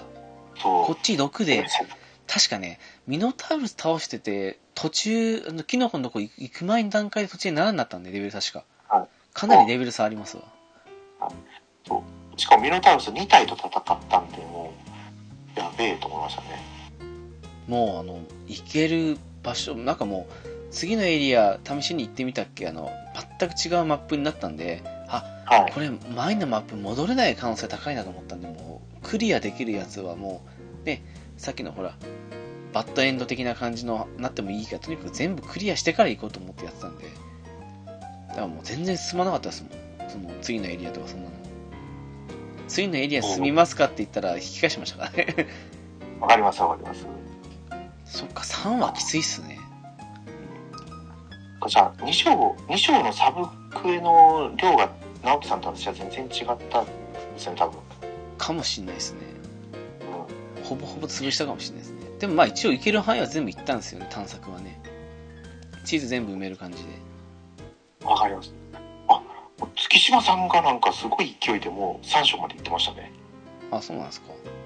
はい。いや、あ、ツイッターで見た感じですけどね。もうすごく慎重に進めましたね。あもう完全にもう、なんかもう難易度も高いから、途中で1回でもしくったらもう、経験値稼ぎに戻れないなと思って。そうですよね。うん。これインスピレーションの仕組みが途中まで全然わかんなくて、あー、はいはいはい。どうやって回復するんだろう。あ、サイコロの振り直しができるじゃないですか。そうっすね。ね、最大4つまで貯められるけど、どうやって回復するんだろうと思うんですけど、なんか、自分のその、役職だったり、そのキャラクターの通りのロールをすると経験値がもらえて、溜まっていくんですよね。うん、うちは全然ですからね、その辺はね。いまだに2ぐらいかな。また増えてっていうのを繰り返してるんですよね。うん2よりたまったことがないですね 2章でつながったところはあの個人的にははシャアの自伝帳い。はいはいはい。全般的に面倒くさかったですねあのー敵に発見されずに進めっていうのと、あーあれも嫌になりましたね少しね自分のドッペルゲンガーと戦うのと、ドッペルゲンガーこっちのキャラそのままだから強くてもあもうすすっぴんでいきましたね。ああそれいいでしょうねはい。すっぴんで行って、一旦だけちょっと無駄にして武器だけ装備してみたいな。ええもうこっちなんか厄介な根気、 厄介な行動を覚えさせてからなんですけどもうめんどくさいことばっかりしてきて、あの武器弾きとかなんかあの状態異常とかそんなばっかりああ、そうですよね。なんだよこの編成と思ったけど自分のあれなんですよね 私多分ローグだったから逆に相手が弱くてああちょっとそれだけは得したかもしれないですねもうこっちやんシャアの試練場までローグでしたねこっちはきつかったですね武器弾きに超火力とあとなんかウィルが範囲攻撃ばっかりしてますからね ああそうですよねあとあの見えない床あああれ最初意味がわからなくてえどどっかにヒントあんのかなと思ったけどすんごい自分の踏んでる場所がそうだったっていうああちょっと分かんなかったねあのもう大ジャンプ大ジャンプ大ジャンプってきましたねあそれでもいいんですねはもうあの踏んでる場所がそうかと思ってそれだけ斜メ取ってその通りに移動しましたねいはいはいあ見えるんですかこう見えないけどいやあのー血を捧げる場所あるじゃないですかはいはいそのすぐ下のところにその床のあれプレートなありますよそうなんですかそうそうそれに34回ぐらい死んであの労働し直してから気づいてはあこれそうじゃんと思って多分と思ってでやったらその通りになっていへえもしかしたらあれ魔法とかいろんなことやって突破できる方法あるのかもしれないですけどね私はその普通にその書いてあったそのどこに床あるのかっていうやつを写メ取ってそのまま動いた感じでしたねシャアのだからモヤモヤってしてるとこの足場にもうそこだけ飛び越えて飛び越えてってやってきましたああそれがいいと思いますわただあのリアルタイムじゃなくて単性にして主人公だけ動かしましたねそうそう主人公だけ私もやりましたパーティー分割してそうそうもう平気であいつら死んだの落ちてきますからねそのままそのまま行ったらねおーシャアの試練場は全もう3つ全部一人でクリアしましたねああえじゃあ自分のドッペルも1体だけなんですかそうそう1体だけでしたあそうなんですねああれで4人で入るとやっぱ4体なんですかこっちフルメンバーだから超きつかったですよそれはきついです よだからもうあの武器弾きされて主人公が超火力で撃ってきてもう範囲攻撃バンバン上から撃たれてって感じのことが起こったんでで上からシャあのねはいシャドウハートがずっとし射抜いてくるんでもうほんときつくて、はいそうそうあれだってもう出だしからずるいですよね敵の方が高低差あるかいや らそそうなんですよだからもうななんていやらしい編成なんだと思いましたね自分の編成がねなんか最初のあの敵に見つからないで行ってくれっていうところも一人じゃないと難しかったんで、まあ、全部一人で行ったんですよねああ一人行った方がよかったなあれみんなで行ったんですよであそこで初めてあの忍び足っていうか警戒モードはいはいでやると敵の視界があの視認化されるっていう事実に気がついたんですよねそうあそそこうでなんであそすこでよ、ね、分かりましたあそうなんだ見えるんだと思っていやそこまで気づかなかったのだいぶ大変でしたね気づかなかったですねあ見えるんだと思って分かってたらもう少し戦い方あったなと思ってもっとあの一章の段階でそうあのしこぶりの八重地で気づいたんですよあそうなんですか だからとハルシン仲間にするとうんあのもうあのハルシンが捕らえられてる牢屋ええのエリアから出たら全員敵対化しちゃうんですよあの頼もしき仲間たちですね。 で、あのまあ、気づいた敵だけ倒すと戦闘終わるんですけど、うん。ちょっと進んで死角に入るとまた戦闘が始まるみたいな。ああ、まあそうですね。基本的にそうですよね、今もね。はいだから、なんとなくしゃがんでみたら、おあ、敵の視界見えるじゃんみたいな。いやー、そうなんですよね。はいまあ、私はね、その、出てきた敵たちとみんなで手組んで、 ボコボコにした方ですけどね。このクマ強えっつって。そうあの、あのーなんだろう、ネズミもすごいめんどくさかったですよ。ネズミ。あ、はい。あー、あの、一番下のやつですかひたすらネズミ出てきて、あの、なんか、実はバゲてましたみたいな。 あ、そうそうそうそう。ありましたね。あの、夕霧イベントで倒したんですけど、そうだそうだ。あれはもう完全に上と下で分かりましたわ。あの、前衛2人と後衛う上に待機したまんまって感じで。しかも全員で下に降りてっちゃったんで、ああ、それはきついっすね。はい。近くにネズミが来て、もうどうにもならないみたいな感じでしたね。もう主人公とウィルが上から火の玉で、あの、はいその辺全部焼き野原にしたっていうのはありましたね。いやー、そうやればよかった。あと、あの、その辺切れたら魔法の矢で1体ずつね、個別にって感じで。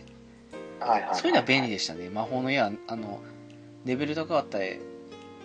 高くて他のアクセサリーとかつけたら6発7発普通に打てますからね。そんな打てるんですか、魔法のやつ。そうそうそうそうだから1体ね HP1 とか5ぐらいの最初の方のネズミだったらはい魔法の矢だけでほぼ全部一掃できたりもしましたしへえ。いや、やっぱそれいいですね。ちょ結構便利でしたよ使い分けてその辺がえっと、ってことはウィザードですかウィザード。ウィウォーロックかな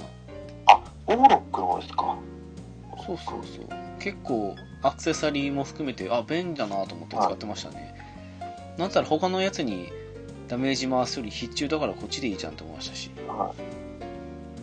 いや、必中っていうのは絶大きいですよね。そうだから敵が使ってくると厄介なんであの盾は結構ね覚えとかないと不便だなって思いましたねドドドドって一気に減りますからねそうなんですよ。私も本当に、つい最近知ったのが、あの、装備装備で覚え、扱えれるようになる魔法あるじゃないですか。ああありますねはいはいあれが魔法スロット消費しないっていうのを知らなくて。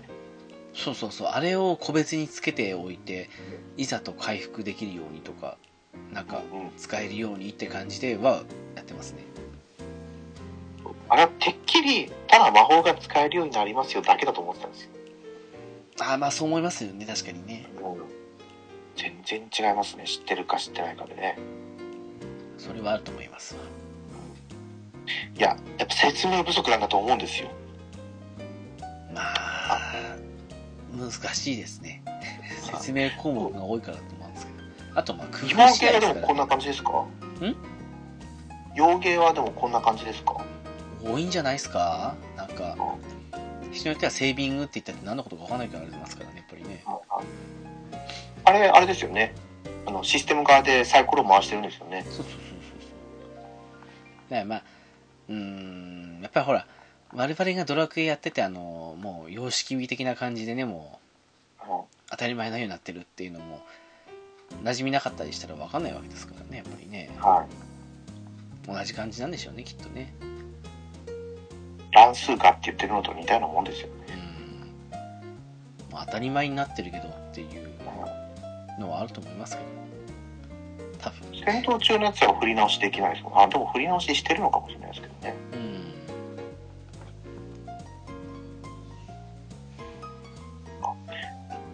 あのーパッケージ版だと初回限定版で冒険の手引きってついてくるんですよあそうなんですか読んだことなかったんですけどいやーこれは読んだ方が良さそうですよね本当にねそうですね今今たまたまこうパラパラっと見てたら行動順はイニシアチブロールによって決定されるとか書いてありますねうんいや難易度下げてストーリー楽しむだけでも面白いっちゃ面白いですけどやっぱりその辺理解した方が戦闘は面白いですからね面白いですよあのレベル4に上がった時のなんて言えばいいんですか逃避取れるじゃないですかうんあれも突撃者突撃者武器攻撃と吹き飛ばしのアクションを得るとかあとなんか警戒でイニシアチブがプラス5ボーナスされるとか書いてあるんですけどああそうですねはいはい意味が分かんないからどれ取ればいいんだろうとか思ったりするんですよねあああの辺はねなんかさっきの状態以上のあれじゃないですけど日本のゲームの感覚でやってるとこれ別に大して強くないんじゃないと思ったら実はすごい協力とかありますからねそうなんですよそういうのは試してみるか試すの面倒なやっぱ攻略サイト見るのが一番いいのかもしれないですけどねおーでもなんか攻略サイトもそこまで有用じゃないんですよねあそうなんですかそう思いましたストーリーのやつとかもちょっと見たりしたんですけど攻略のやつはいはいここも自分と同じような攻略じゃないと表示されないからまあそうでしょうねまあなんかいいそんなろんな選択肢によって変わりますからねそうなんですいやよ結局こういうゲームってその攻略サイト見てその通りに進めても面白くないゲームなんでうーんやっぱりそういう意味じゃ攻略サイトってあんまりどうかなって感じしますねなんか強いビルドとかあって実はもっと強いのあったりしそうな感じのね数ありますからねあります絶対あります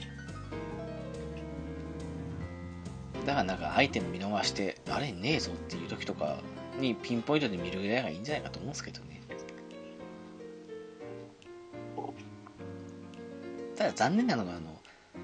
はいクラス変えてその試してみようと思った時に試し切りできる敵が有限っていうのは少し問題ですけそうですねどね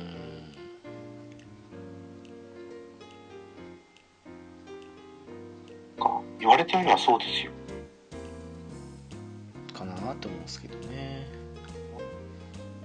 ね野営地にちょっと練習場みたいなのを設けてくれてもいいかもしれないですね確かにねそれはありますなそうですよシナビがいるんだから何でもできそうじゃないですか確かにそれからじゃレベルも12が最高かなで考えると難しいところですね意外とうーんいっちゃいいんですけどだからそこまで上げると思いまあれねうん確かにその D&D の世界だとレベル13以降はもう神のレベルの魔法が使えたりとかするようなレベルになってくるんですよねああはいはいはいだからゲームバランスを保てて楽しくゲームプレイができるのはレベル12ぐらいまでだみたいなまあね記載をどっかで見ましたそれでもやっぱちょっと図抜けて強いキャラクター作りたいじゃないですかまあやっぱりその辺は日本人の感覚なんでしょうねきっとねはい。別にレベル20キャップ上限解放してもいいんじゃないかなと思ったりしますけどね。一応そういうのもあるんですよねモッドとかだとねあるんですかあってなおかつ敵のレベル強さをこっちのレベルプラス2にするとかそういうのもあるんですけどえでもまあとりあえずは決められた難易度でやるのが一番かなっていう感じですかねえこのレベルプラスになんてもう地獄ですよ。まあねそうですねうんでもなんかある程度レベルが78ぐらいとかになってくるともう多少的なレベル9とか10でも問題なかったりしましたからねやっぱりねそうですね。うんかと思いきやこっちレベル12なのに相手のレベルが9とか8でもたまになんかなんかの弾みですんごいボロクソにやられたりする時もありましたしやっぱりこういかに戦況を自分に有利にできるかどうかですよね。そうっすねなんかそういう意味じゃ こんだなん去年おとしあのタクティクス王がリボーンやってる時と似たような感じはいはのい苦しみを味わってますけどねあ、そうですね。初期地形からして大幅に不利だみたいな うんうんうんうん。いや、あ、まあ、タクティクスコンリボーンは振りすぎましたけどね。あれはね でもあれも結局最終的にはなんかゆるゆるくというかね問題なくなっちゃったのが不思議だなと思ったりしたもんですねやっぱりね辛い時期はすんごい辛かったですけどうん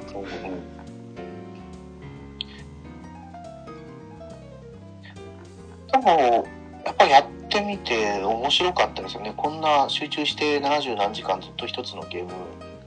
プレイするって久々なんで。ああそれはでかかったですね確かにねはいこれあ、ゲームオブザイヤーは私の中では納得ですね。うんまあ日本人好みというか日本人に分かりやすいというかそういうのでやっぱりあれば一番なんでしょうけどねやっぱりね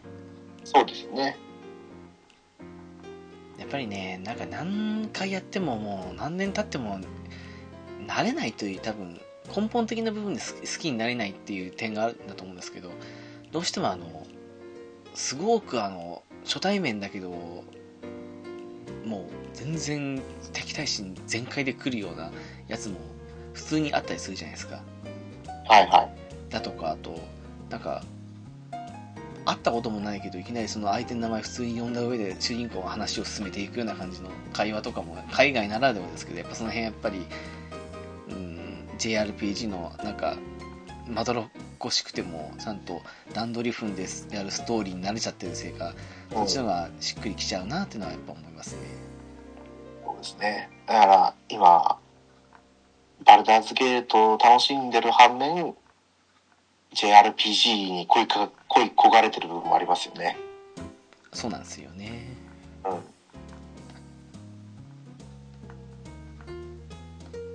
あ、だからテイルズの DLC やってないんで、ああ近くやりたいはやりたいんですけど。いやーでも4月までの予定を見ると全然やれそうにないな。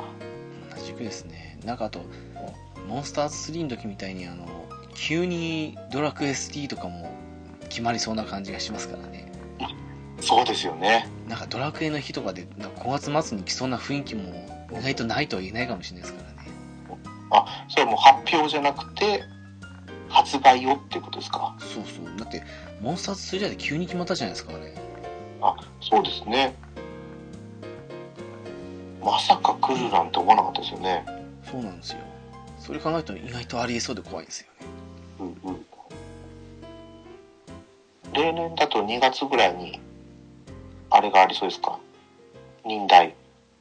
ああ意外とその辺で発表あるかもしれないですよそうですよね。うん泣きはしてますいやー、ドラクエ3。いや、そのドラクエ3がそんなところに来たらもう、たまったもんじゃないですけどね、ちょっとね。まあ時期次第ですねそうですね。一応4月まではそんな感じですけど5月は5月以降は今のところまだ何もないですからね発表はないだけですけどそうですね。ただ、近いうちに多分やりますよね、どこも。とは思いますけどね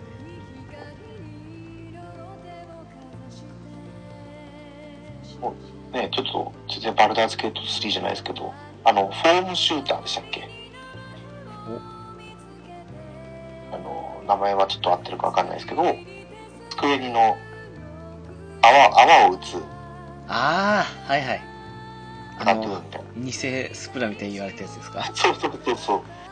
あれが2月の P- PS プラスのフリープレイで来るんですよね。いやある人いるんですかねとりあえず触れてみようって言ってやるんじゃないですかね。そうか今のスクエニはこれっぽっちも信用性ないですからねはい。そうですよ。だから、ソニーの、なんかね、プレスリカンファレンスみたいなのが、直近であるんじゃないかなと思ったりするんですけどね。うんソニーもなんかあれですねすっかり勢いはないというかなんというかうん。あ、Xbox の勢いがね、すごいですからね。そうですねそれは言われても仕方ないっすわと思いますわ本当にまあ、20年ね、ずっとトップに走ってきたから、ちょっとぐらいか、ね、減速してもいいんじゃないですかね。なあ消えそうで怖いですけどねええ、そんな言ってたらね、それか、あ、もうゲーム機出しませんとか言っちゃったら困りますけど、それはありそうっすねうん。 PS5 の携帯でできるやつあれをゴーサイン出した人はマジで何を考えてんだと思いましたけどねでも、どうだったんですか売れたんですかねいやーどうなんすかねでもなんか結構レビューしてる人いましたけど欠陥だらけだなと思いましたけどねそうなんですか。そうそうそうそうとてもアクションとかできたもんじゃないっていうのはいやーあとは別に単体でねなんかとは思うんですけどねだって、そもそも家庭の Wi-Fi 環境必須じゃないですか。まあねそうですねで、PS5 持ってるのも前提じゃないですか。それがねでかいんですよね うん。高いっていう変な話だって iPad でいいじゃんとか思ったりするわけですよね。まあそうっすねね iPad でもいいし、えあの、なんだろう。うち、うちは自分の寝室に PS5 があって、リビングに PS4 が置いてあるんで、PS4 で PS5 のリモートプレイもできるんですよ。ああはいはいはいっていうやり方もあるし、ねえ、あの、リモートプレイ専用機にするんだったら、ねえ、やっぱりゲーミング PC みたいな風にしなきゃダメでしたよね。まあそうっすね現状 iPad でできてしまうこと考えたら iPad の方がいいっすからね他の使い道もあるからそうそう。で、ねえ、あの、ラグがどうのこうのとかっていうのはもう、あの、なんだろう、機器の問題じゃないですからね。うんだからもう単体でできるやつの方が良かったと思うんですけどねおあれには魅力を感じなかったですね。しかもちょっとなんかあの カニっぽい感じの見た目も好きじゃなくて言われてみればそうですね。何にも刺さんなかったですねあれねねグリップ感とかいいとかっていうのを言ってたりはしましたけどね。うーんまあうん仕方ないっすね いつまでもうん同じ開発人とかトップがずっといるわけじゃないですからねこうでもダメですよ。PSP-GO のね、同じ形を踏んじゃった感じですね。まあそうっすねうん。ここまでお聞きいただき、ありがとうございます。次回のゆるななにもご期待ください。では、お知らせに行きたいと思います。ゆるななはブログを開設しております。ホームページですが、http:// ゆるなな .caesar.net です。7だけ数字ですので、お間違いのないようにお願いします。TwitterID ですが、S アンダーバーは UI です。ハッシュタグは、ゆるななです。ゆるが、ひらがな、なのがカタカナになっていますので、ご注意ください。では、次回も聞いてくださいね。バイバイ。